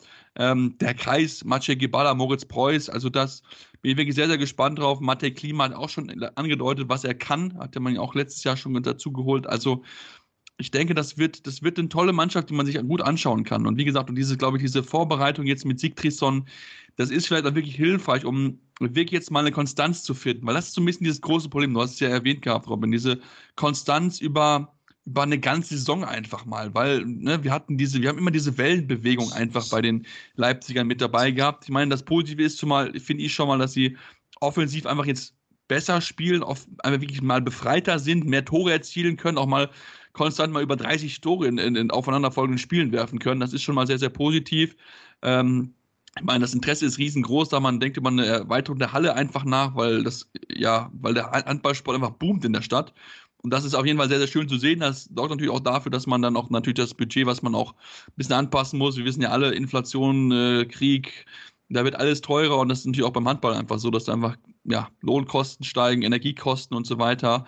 Aber ich denke, wenn dann noch so ein Europapokal dazukommen würde, ich glaube, das würde diese Stadt komplett in Ekstase versetzen, denn ähm, das glaube ich aber auch, dass diese Mannschaft das wirklich auch kann. Wenn sie konstant ihr Potenzial abruft, dann ist das eine Mannschaft, dass er definitiv da oben mitspielen kann. Das ist einfach so. Lass uns auf Göppingen zu sprechen kommen, Robin. Eine der großen Enttäuschungen im Vorjahr ähm, haben sie am Ende dann gefangen, den, zumindest den Klassenerhalt gesichert nach einem brutal schwachen Start, wo der Harpo Meyerhofer entlassen worden ist, der jetzt zu Erler gegangen ist, ne, also zum, zum, äh, zum, neuen Team, wo man sich auch ein bisschen vielleicht drum streiten wird, um Plätze im Mittelfeld Richtung äh, Europa. Was traust du in der Truppe von Markus Bauer zu? Ja, der traue ich zu, dass er an alte Zeiten, was heißt alte Zeiten, ne? es war eine Saison. Sie haben eine Saison gestrauchelt, lassen wir es ihnen mal durchgehen, so. Vielleicht von der Rolle äh, waren ein paar Verletzungen dabei. Kapitän, ähm, ja, Schiller, Marcel Schiller, genau. äh, lange raus. Äh, Große Wurfbilette Probleme, ja. Komplett. Sebastian Heimann als Wurfmaschine ist ja bekannt, dass der gute Mann scheinbar Glasknochen hat, leider. Ähm, ist jetzt aber auch wieder da, hat die Vorbereitung komplett mitgemacht. Äh, ja, Tim Knolle hört einfach nie auf, Handball zu spielen, habe ich das Gefühl, auf Rückraummitte. Der macht einfach immer weiter. Äh, cooler, cooler, cooler, cooler Rückraummitte. David Schmidt, ähm, ja, es ist, es ist wie Erlangen so ein bisschen, finde ich. Das sind alles wirklich, wirklich gute Handballer, aber es reicht halt einfach nicht für die absolute Spitze in der Bundesliga. Es wird es wird eine wesentlich bessere Saison als letztes Mal. Aber die Zeiten, wo Göppingen regelmäßig um die Europa League-Plätze mitgespielt hat, da muss noch ein bisschen sich was tun, glaube ich einfach. Ja, das denke ich auch. Also ich meine, klar, du hast schon noch Spieler, die ich echt gut finde. Ich bin ein großer Fan von Krisi Kosima. Also wie der sich immer wieder durchwurschtelt am Kreis, das ist, das ist wirklich eine wahre Wonne. Das macht viel Spaß anzuschauen, wie der immer seinen Körper einsetzen kann und immer irgendwie ja, Tor oder sieben Meter ist so gefühlt bei ihm so entweder eine der Entscheidungen. Aber für mich halt Rückraum rechts halt so ein, so ein Thema. Ich finde David Schmidt, ja, der kann an guten Tagen mal so ein Spiel an sich reißen, aber die guten Tage sind dann auch, ja, vielleicht einmal im Monat oder zweimal im Monat, wenn es gut läuft. Nein, also da, David Schmidt hat halt einfach so unglaublich schlechte Quoten immer. Ja. Der nimmt sich, keine Ahnung, seine 14 Würfe und lass ihn dann sechs Tore machen. Ja. Das ist einfach, das ist zu wenig. Ja, du, du definitiv. Und ähm, also äh, Außenposition, ja, natürlich, Marcel Schiller ist mit dabei, aber rechts außen, also, keine Ahnung, ob, ob, ob die Jungs das wirklich so, so gut machen werden. Also da finde ich, geht man auch ein gewisses Risiko ein. Ne? Sind beide neu, Andreas Klotmann und Frank Lastro.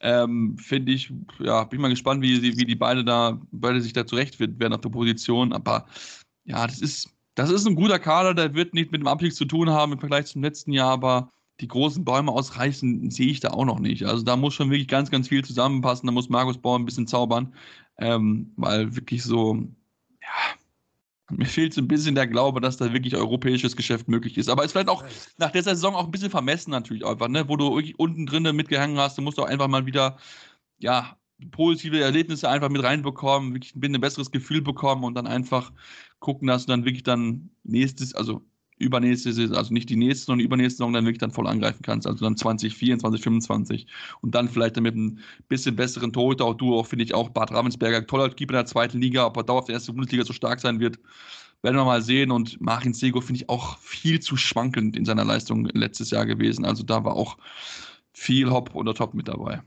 Absolut, absolut. Ja. Ein Team, das für, ein Team, das für mich, genau, ich würde vielleicht aufs nächste Team kommen, weil ein Team, das für mich genau in, den, in die Dreierkombi, die wir jetzt gerade besprechen, vielleicht gerade reinpasst, bevor wir zu den Abstiegsrängen kommen, weil ich glaube, dass sie nichts damit zu tun haben werden, ist der Bergische HC. Definitiv, den wollen wir natürlich außer Acht lassen.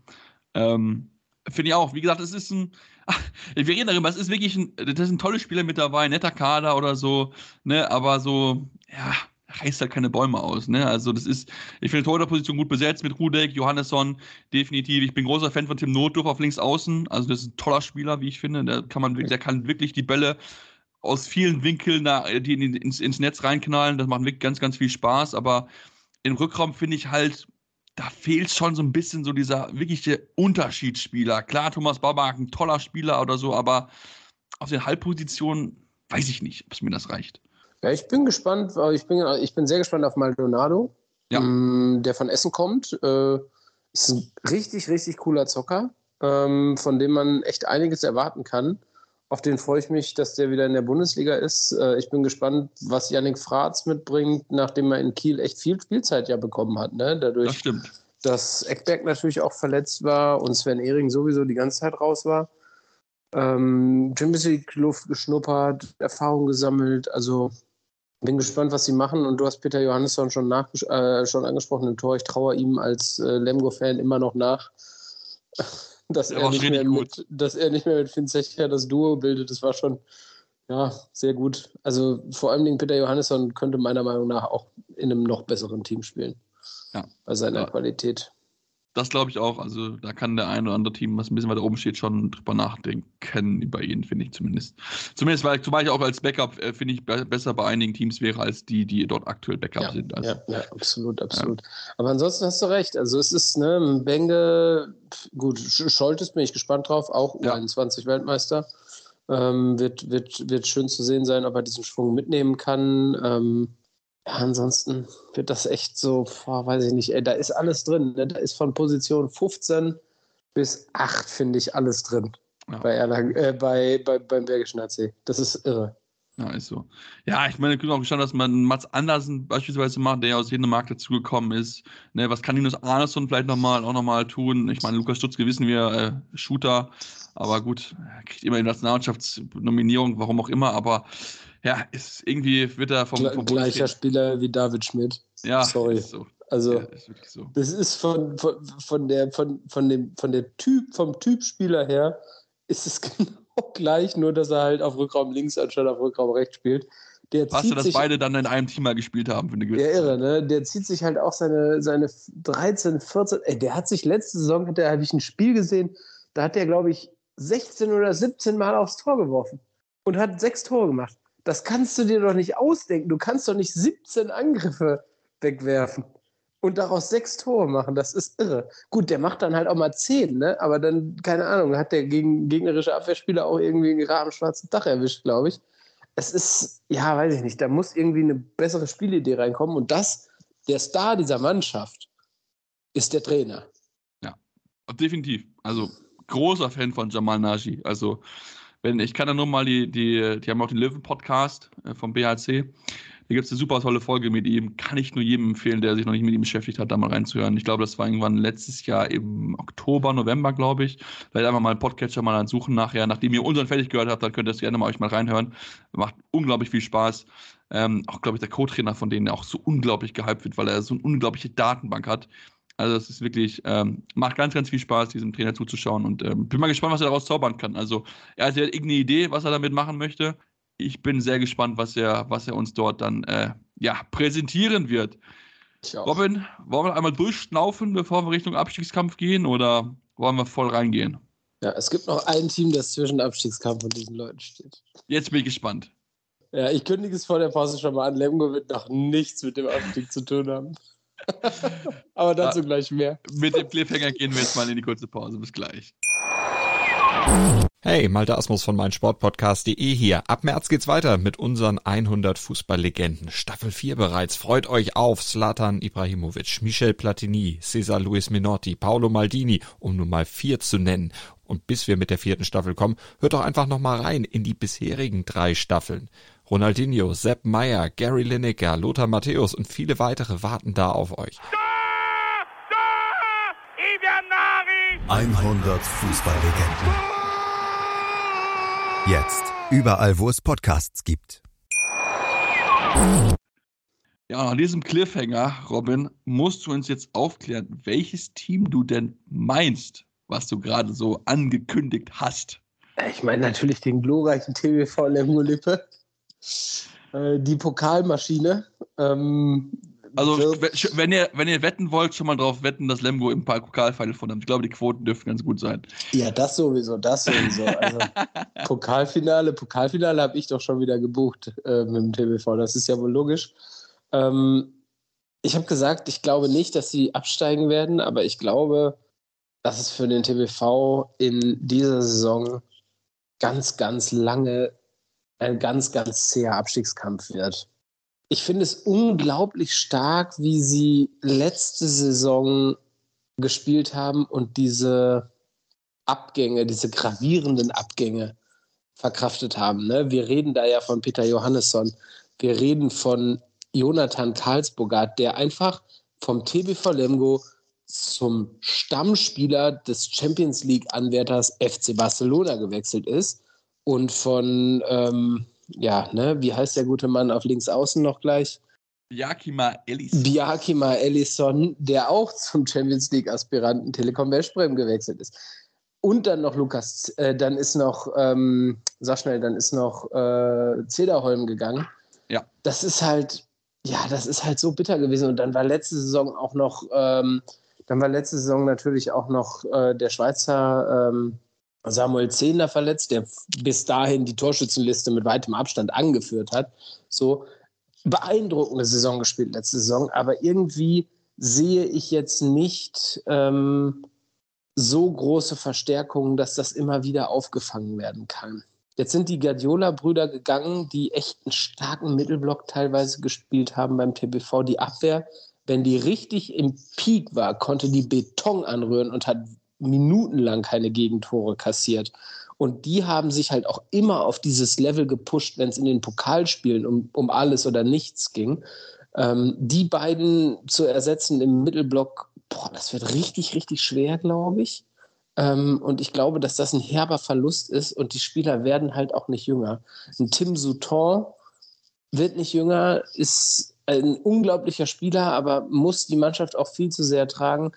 Aber meine einzige Hoffnung ist es halt, dass so Spieler wie Nils Verstein und Lukas Huttecek sich einfach nochmal richtig weiterentwickeln und ähm, dementsprechend dann ähm, diesen Schritt nach vorne machen, genauso wie Emil Bullerke der übrigens eine noch vernichtendere Wurfquote hat und haben kann als unsere Herren Lukas Stutzke und David Schmidt. Der wirft manchmal nämlich 10 bis 12 Mal aufs Tor und macht ein Tor oder so. Also der hatte letzte Saison Spiele dabei, die waren so unterirdisch.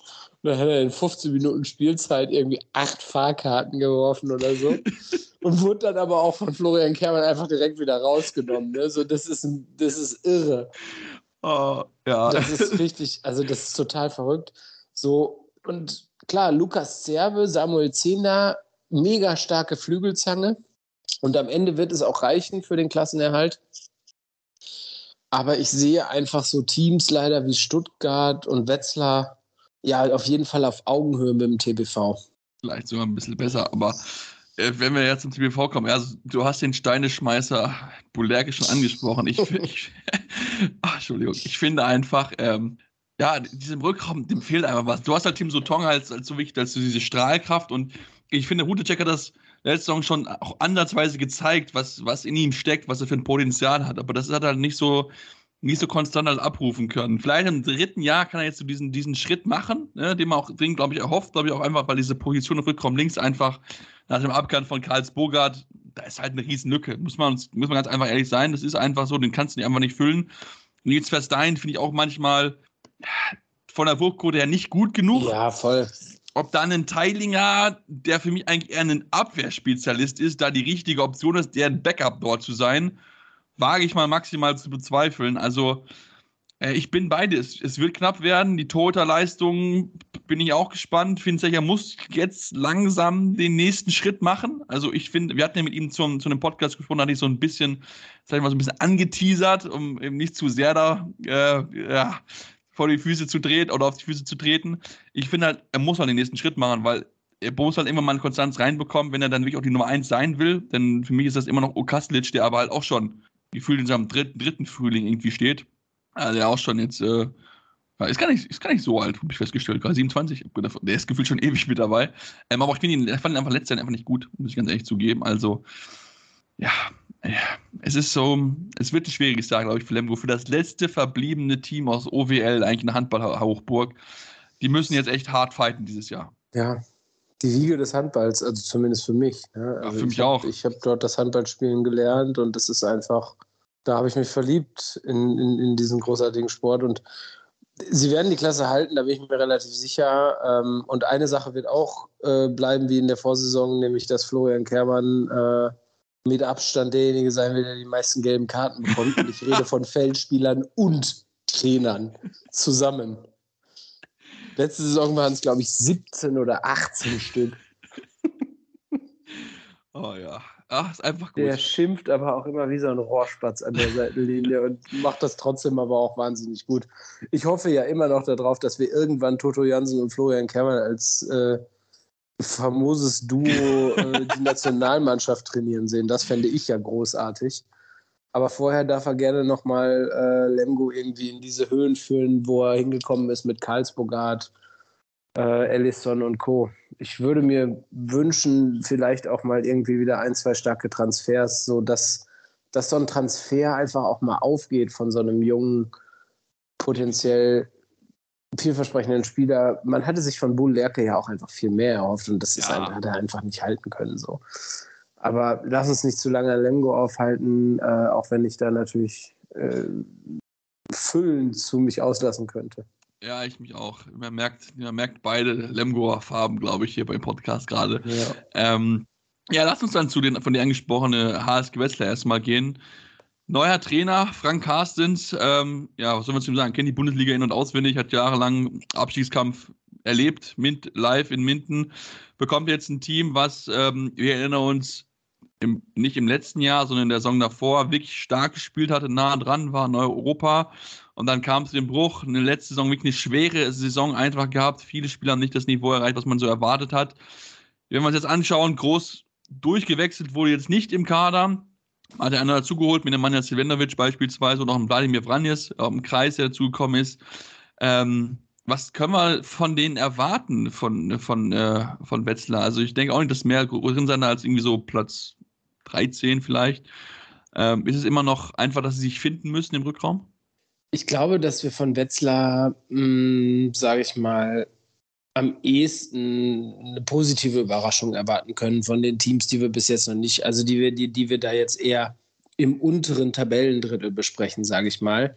Könnte ich mir vorstellen, dass Wetzlar die Möglichkeiten hat und die Qualität im Kader dafür hat, ähm, auch, auch, ja, sag ich mal, eine Position zwischen Position 12 bis 9 oder so vielleicht sogar zu erreichen weil Till Klimke unbestritten weiterhin natürlich ein wahnsinnig guter Torwart ist, äh, der schon häufig gezeigt hat, was er kann und, und jede Position im Endeffekt äh, gut besetzt ist. So, ich, ich, ich warte ja auch immer noch auf den unglaublich, ich warte ja auch immer noch auf den Durchbruch in der Bundesliga von Henrik Wagner. Ne? Der gute Mann war mal Nationalspieler als Zweitligaspieler für die Eulen Ludwigshafen, hatte so viel Potenzial, hatte ich mich so drauf gefreut, hat es jetzt irgendwie ja, nicht so ganz abgerufen können, ne? aber er mit Lenny, Lenny Rubin und Henrik Wagner ist eine coole Kombination, ist echt eine starke Kombination auf Rückraum, link, äh, Rückraum links, brauchen wir nicht drüber reden. Stefan Kavor, Rückraum rechts, Selenovic, die beiden, echt coole Kombi. Das ist schon ein Team, würde ich sagen, das von der Qualität her da unten, da unten, wir reden von da unten, weil sie letzte Saison natürlich da unten standen. Wetzlar hat, äh, ne, wir können uns auch noch an die Kai Wandschneider-Zeiten erinnern wo Wetzlar äh, irgendwie, weiß ich nicht, zehn Saisons das Abo darauf hatte, Kiel äh, vier Punkte abzunehmen jede Saison und auch äh, nach Europa geschielt hat immer. Ne? Also das ist ein Team, äh, die könnten auch ähnliche Story wie Göppingen auf die Beine stellen, brauchen dafür aber, glaube ich, einfach noch ein, zwei Jahre, um sich wieder so ein bisschen zu fangen. Aber wie gesagt, ich glaube, dass äh, für die Wetzlarer der Abstieg kein Thema sein wird und da eher wieder sicherer guter Handball zu sehen sein wird. Vor allem, Dingen, weil Frank Carstens einfach ein echt abgezockter, geiler Trainer ist. Der weiß halt, wie es geht. Ne? Also ja. ich, ich habe immer auch schon ein bisschen auch Minden Zeit immer ein bisschen gedacht, okay, gut, ne, so ein bisschen so dieser nächste Schritt gefehlt. Ist natürlich aber auch, glaube ich, auch mit Minden nicht ganz so einfach, auch nicht so, nicht so große Wirtschafts, äh, Wirtschaftszweige dort sind, wo man vielleicht ein bisschen schwer hat, mit Sponsoren dann natürlich ein entsprechendes Budget aufzubauen. Ich meine, du hast auch diese Hallenthematik, die ja, die ja mit ein riesengroßes Thema zurzeit ja auch ist. Das macht es mit Sicherheit auch nicht einfacher von der Planung her. Also ähm, bin ich mal sehr gespannt, was er dort jetzt inschaubern kann. Die mit größte Aufgabe wird sein, okay, was machen wir noch für Mitte? Weil das war letztes Jahr ein riesengroßes Problem. Ich sehe da noch keine wirkliche Lösung, denn wirkliche Verstärkung hat man auf die Position nicht geholt. Man versucht es mit Ole Klimke und Magnus Fredriksen. Ich bin gespannt. Ich lasse mich gerne überraschen, aber bisher hat es noch nicht so, man mich noch nicht überzeugt gehabt im letzten Jahr. Vielleicht gibt es jetzt so diesen Schub durch Frank Carstens. Ich bin mal sehr gespannt drauf. Ähm, aber daran wird es mit Sicherheit liegen, ob sie dann ein bisschen vielleicht noch weiter nach oben schielen können. Ja, du hast gerade schon erwähnt, TVB Stuttgart. Immer ein Team, wo wir reden, ja, toller Start, tolle, tolle Halle, großes auch teilweise Zuschauerinteresse, das mit dabei ist, aber so diesen nächsten Schritt Richtung Mittelfeld, beziehungsweise vielleicht ein bisschen drüber, ist so nicht da. Man hat sich ja das Ziel gesetzt, dass man jetzt mal dahin kommen möchte ja, was ist in diesem Jahr möglich? Also ich finde, das Team braucht weiterhin wahrscheinlich noch ein bisschen Zeit. Ja, definitiv. Also es hat sich auf dem Transfermarkt relativ wenig getan, wenn man bedenkt, welche Ziele man ausgerufen hat. Ne? Also man hat letzte Saison gegen den Abstieg gespielt. Wieder mal hat es dann relativ souverän, sage ich mal, geschafft. Ähm, sie haben immerhin ihren verlorenen Sohn, nenne ich ihn mal Kai Hefner, zurückgeholt, äh, der jetzt wieder vereint ist mit seinem Bruder ähm, beim, T beim TVB. Und ähm, auch ansonsten ist die Mannschaft nicht schlecht besetzt. Ich halte den Samuel Röttlisberger am Kreis für einen wirklich guten Spieler zusammen mit Marino Maric. Äh, Kai Hefner brauchen wir nicht drüber reden. Ne? Der, der, der wird für Stuttgart seine acht, neun seine sieben bis neun Tore pro Spiel machen. Da gehe ich von aus. Er ist ein wirklich guter Spieler. Ähm, Adam Lönn, Rückraum links, gutes Ding. Äh, sie haben mit Daniel Fernandes einen unglaublich starken Linksaußen. Warum Daniel Fernandes immer noch in Stuttgart spielt, ist für mich unerklärlich. Der spielt inzwischen Stamm in der spanischen Nationalmannschaft und spielt aber einfach weiterhin bei Stuttgart. Das ist für mich irgendwie nicht so ganz greifbar. Und Torhüter-Duo war letzte Saison so ein bisschen der Schlüssel hinten raus, ne? dass sie dann relativ souverän äh, die Klasse gehalten haben, weil Vujovic ähm, dann richtig gezündet hat, nachdem ja. Heinevetter so in der ersten Saisonhälfte und bis Mitte der Rückrunde echt gut gespielt hat eigentlich. Und dann kam Vujovic und hat echt stark gespielt, muss man sagen. Ähm, ja, ich glaube, wir werden von Stuttgart äh, als einzigen Team fast eine identische Serie sehen, wie wir sie letztes Jahr gesehen haben. Ich erwarte da nach oben und nach unten überhaupt keinen Unterschied, großartig. Ja, ich, ich, bin, mal, ich bin mal gespannt. Ähm, ne? Wir reden ja immer ein bisschen dann drüber. Ich bin mal gespannt, wie sich dann auch mit so einer Vorbereitung so ein Truchanavicius entwickelt, der ja auch letztes Jahr dann voller Deadline wieder zugekommen ist, wie es auch Maric. Denn da gab es ja noch viel Bewegung durch den Transfer von Bergenthal, den man ja verloren hat hat man ja da noch ein bisschen was machen können, ein bisschen Geld investieren können. Bin ich mal sehr gespannt, wie das, wie das funktionieren wird, wie Michael Schweikart sich dann auch steigern wird, denn auch er hat ja übernommen mitten in der Saison, hat jetzt mal wirklich eine komplette Vorbereitung Zeit, seine Ideen umzusetzen und so. Also ich bin, ich bin mal verhalten optimistisch. Ähm, ich kann jetzt schon durchaus zutrauen, dass es ein bisschen mehr wird, denn ich glaube immer dass das Potenzial einfach im Kader ist und ich hoffe auch einfach, dass Max Hefen auch den nächsten Schritt mal auf Rückkommen Mitte. Vielleicht hilft da sein Bruder noch mal ein bisschen, um ihm so ein bisschen noch so diesen letzten Push zu geben, denn ich finde, der hat unglaublich tolle Anlagen. Wir haben auch schon teilweise das auch andeuten können, aber diesen nächsten richtigen Schritt zur kompletten Konstanz hat er noch nicht ganz geschafft. Mal gucken, vielleicht kriegt das ja jetzt in diesem Jahr hin. Dann lass uns, Robin, zu den zwei Aufsteigern kommen. Lass uns mal anfangen mit dem HBW Waling-Wallstätten. Ähm, finde ich eine Mannschaft, die macht einfach Spaß. Der Baling, die leben Handball wie sonst was. Diese Halle, die hat gefühlt immer mehr Zuschauer, als da eigentlich rein dürfen in der Halle, weil einfach diese, diese, diese Begeisterung da ist. Man ist da nicht so ganz genau. Und das ist, glaube ich, einfach dieser, dieser Push, der da ist. Martin Jens Bürkle, der diesen Verein wirklich lebt in der Linie, der ist jetzt schon äh, seit 2017 mit dabei und der stellt immer irgendwie eine tolle Truppe mit zusammen. Und ich denke, die werden wieder hart fighten, aber das wird auch eine große Herausforderung, ob sie das am Ende wirklich schaffen werden. Ja, das wird super schwierig, ne? Also pff, relativ wenig Bundesliga-Erfahrung in dem Kader drin. Pff, die Verstärkung, klar, du hast den ägyptischen Torwart von Leipzig geholt, ansonsten hast du drei ja, leider No-Names, muss ich einfach sagen, geholt, die ich persönlich, also die kenne ich nicht. Ähm, weiß ich nicht, welche Qualität die mitbringen können. Viel Erfahrung, er hat aufgehört, ist gegangen, sage ich mal. Ähm, und dementsprechend, pff, ja, ich, ich sehe schwer, sehe aber natürlich auch dieses, was auch jetzt schon wieder gesagt wurde, kein Schwein hat Bock. Ja. unter der Woche so Donnerstagabendspiel in Balingen. Boah, in, Balingen in, in Balingen zu spielen, wo die halt irgendwie das halbe Dorf in die Halle holen und halt brutal Stimmung ist so. Also das ist halt krass. Also das bietet Balingen halt trotzdem jedes Mal.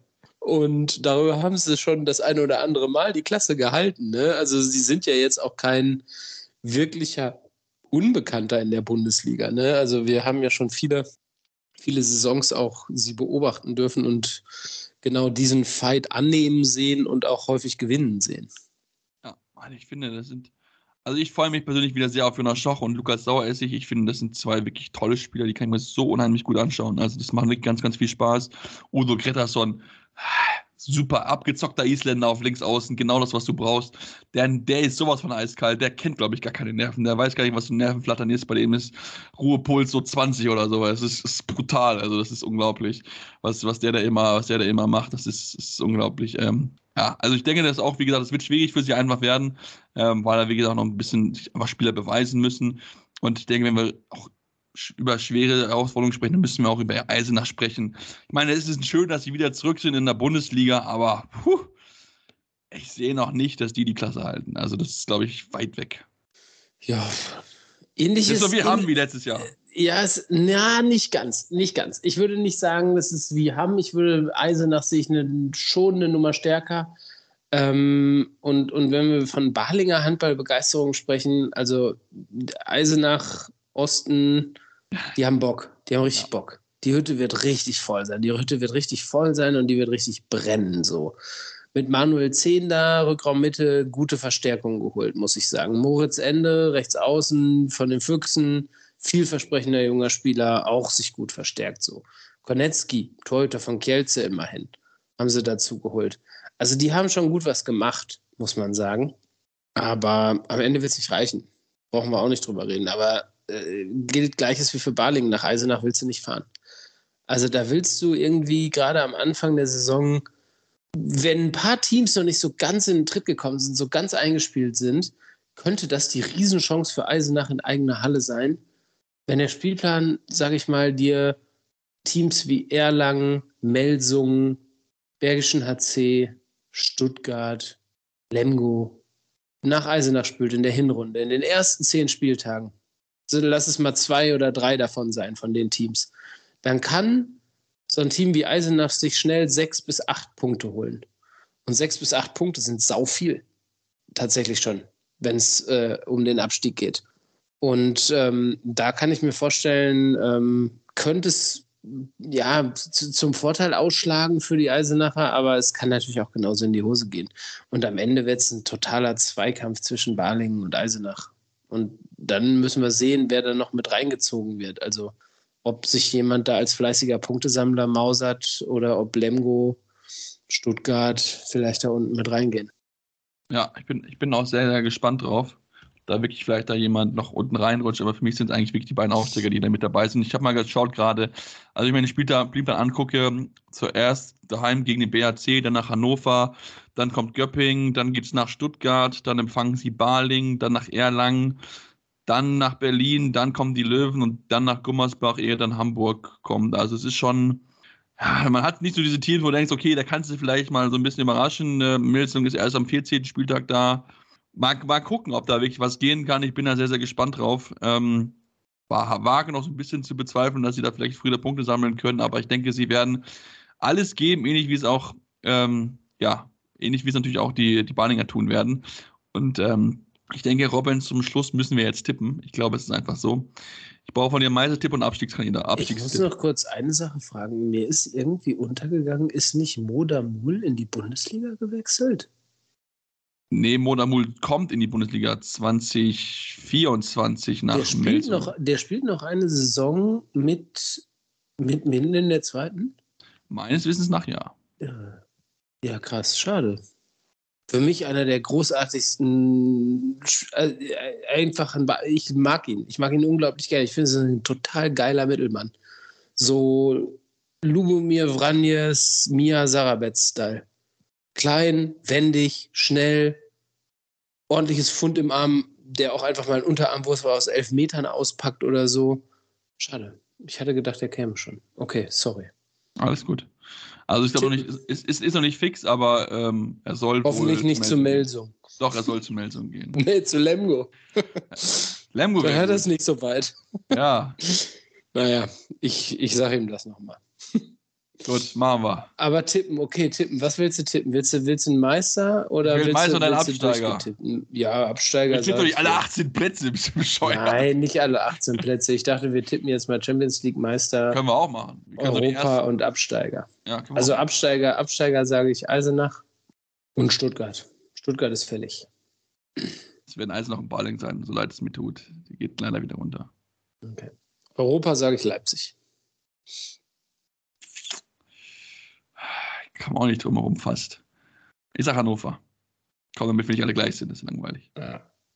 Ja, und dann Rang 5 werden sich die Rhein-Neckar-Löwen holen, Rang 4 werden sich die Füchse holen, Rang 3 wird der THW Kiel, Rang 2 wird Magdeburg und Rang 1 wird die SG Flensburg-Handewitt.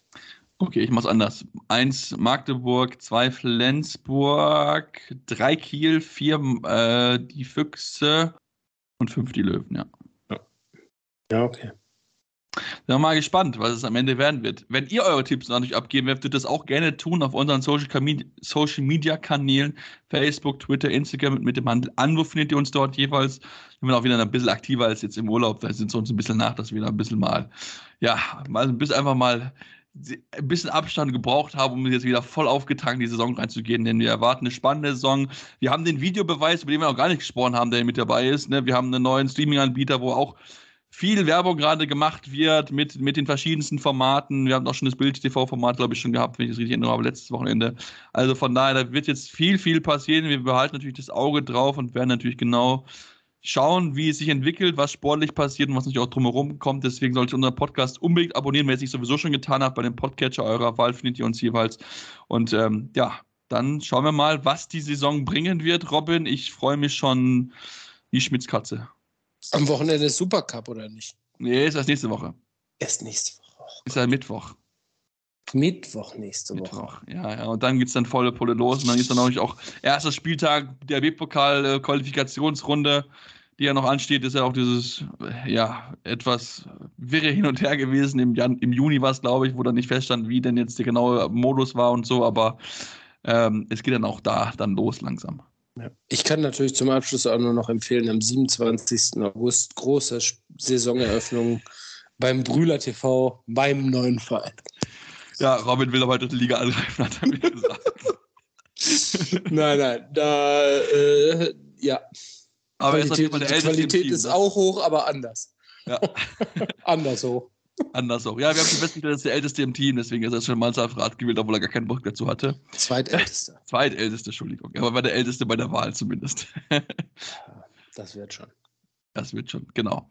Also von daher bis, ja, spätestens nächste Woche wahrscheinlich oder in den nächsten Tagen wird und auf jeden Fall dann wieder uns von uns hören und dann schauen wir mal, was so die ersten Spiele bringen. Wir freuen uns auf jeden Fall auf eine packende Saison hier bei Anruf, eurem Handball-Talk auf meinsportpodcast.de.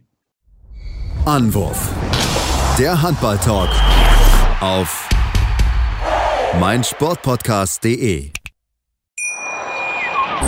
Wie baut man eine harmonische Beziehung zu seinem Hund auf? Puh, gar nicht so leicht. Und deshalb frage ich nach, wie es anderen Hundeeltern gelingt, beziehungsweise wie die daran arbeiten. Bei Iswas Dog reden wir dann drüber. Alle 14 Tage neu mit mir, Malte Asmus und unserer Expertin für eine harmonische Mensch-Hund-Beziehung, Melanie Lippisch. Iswas Dog? Mit Malte Asmus. Überall, wo es Podcasts gibt.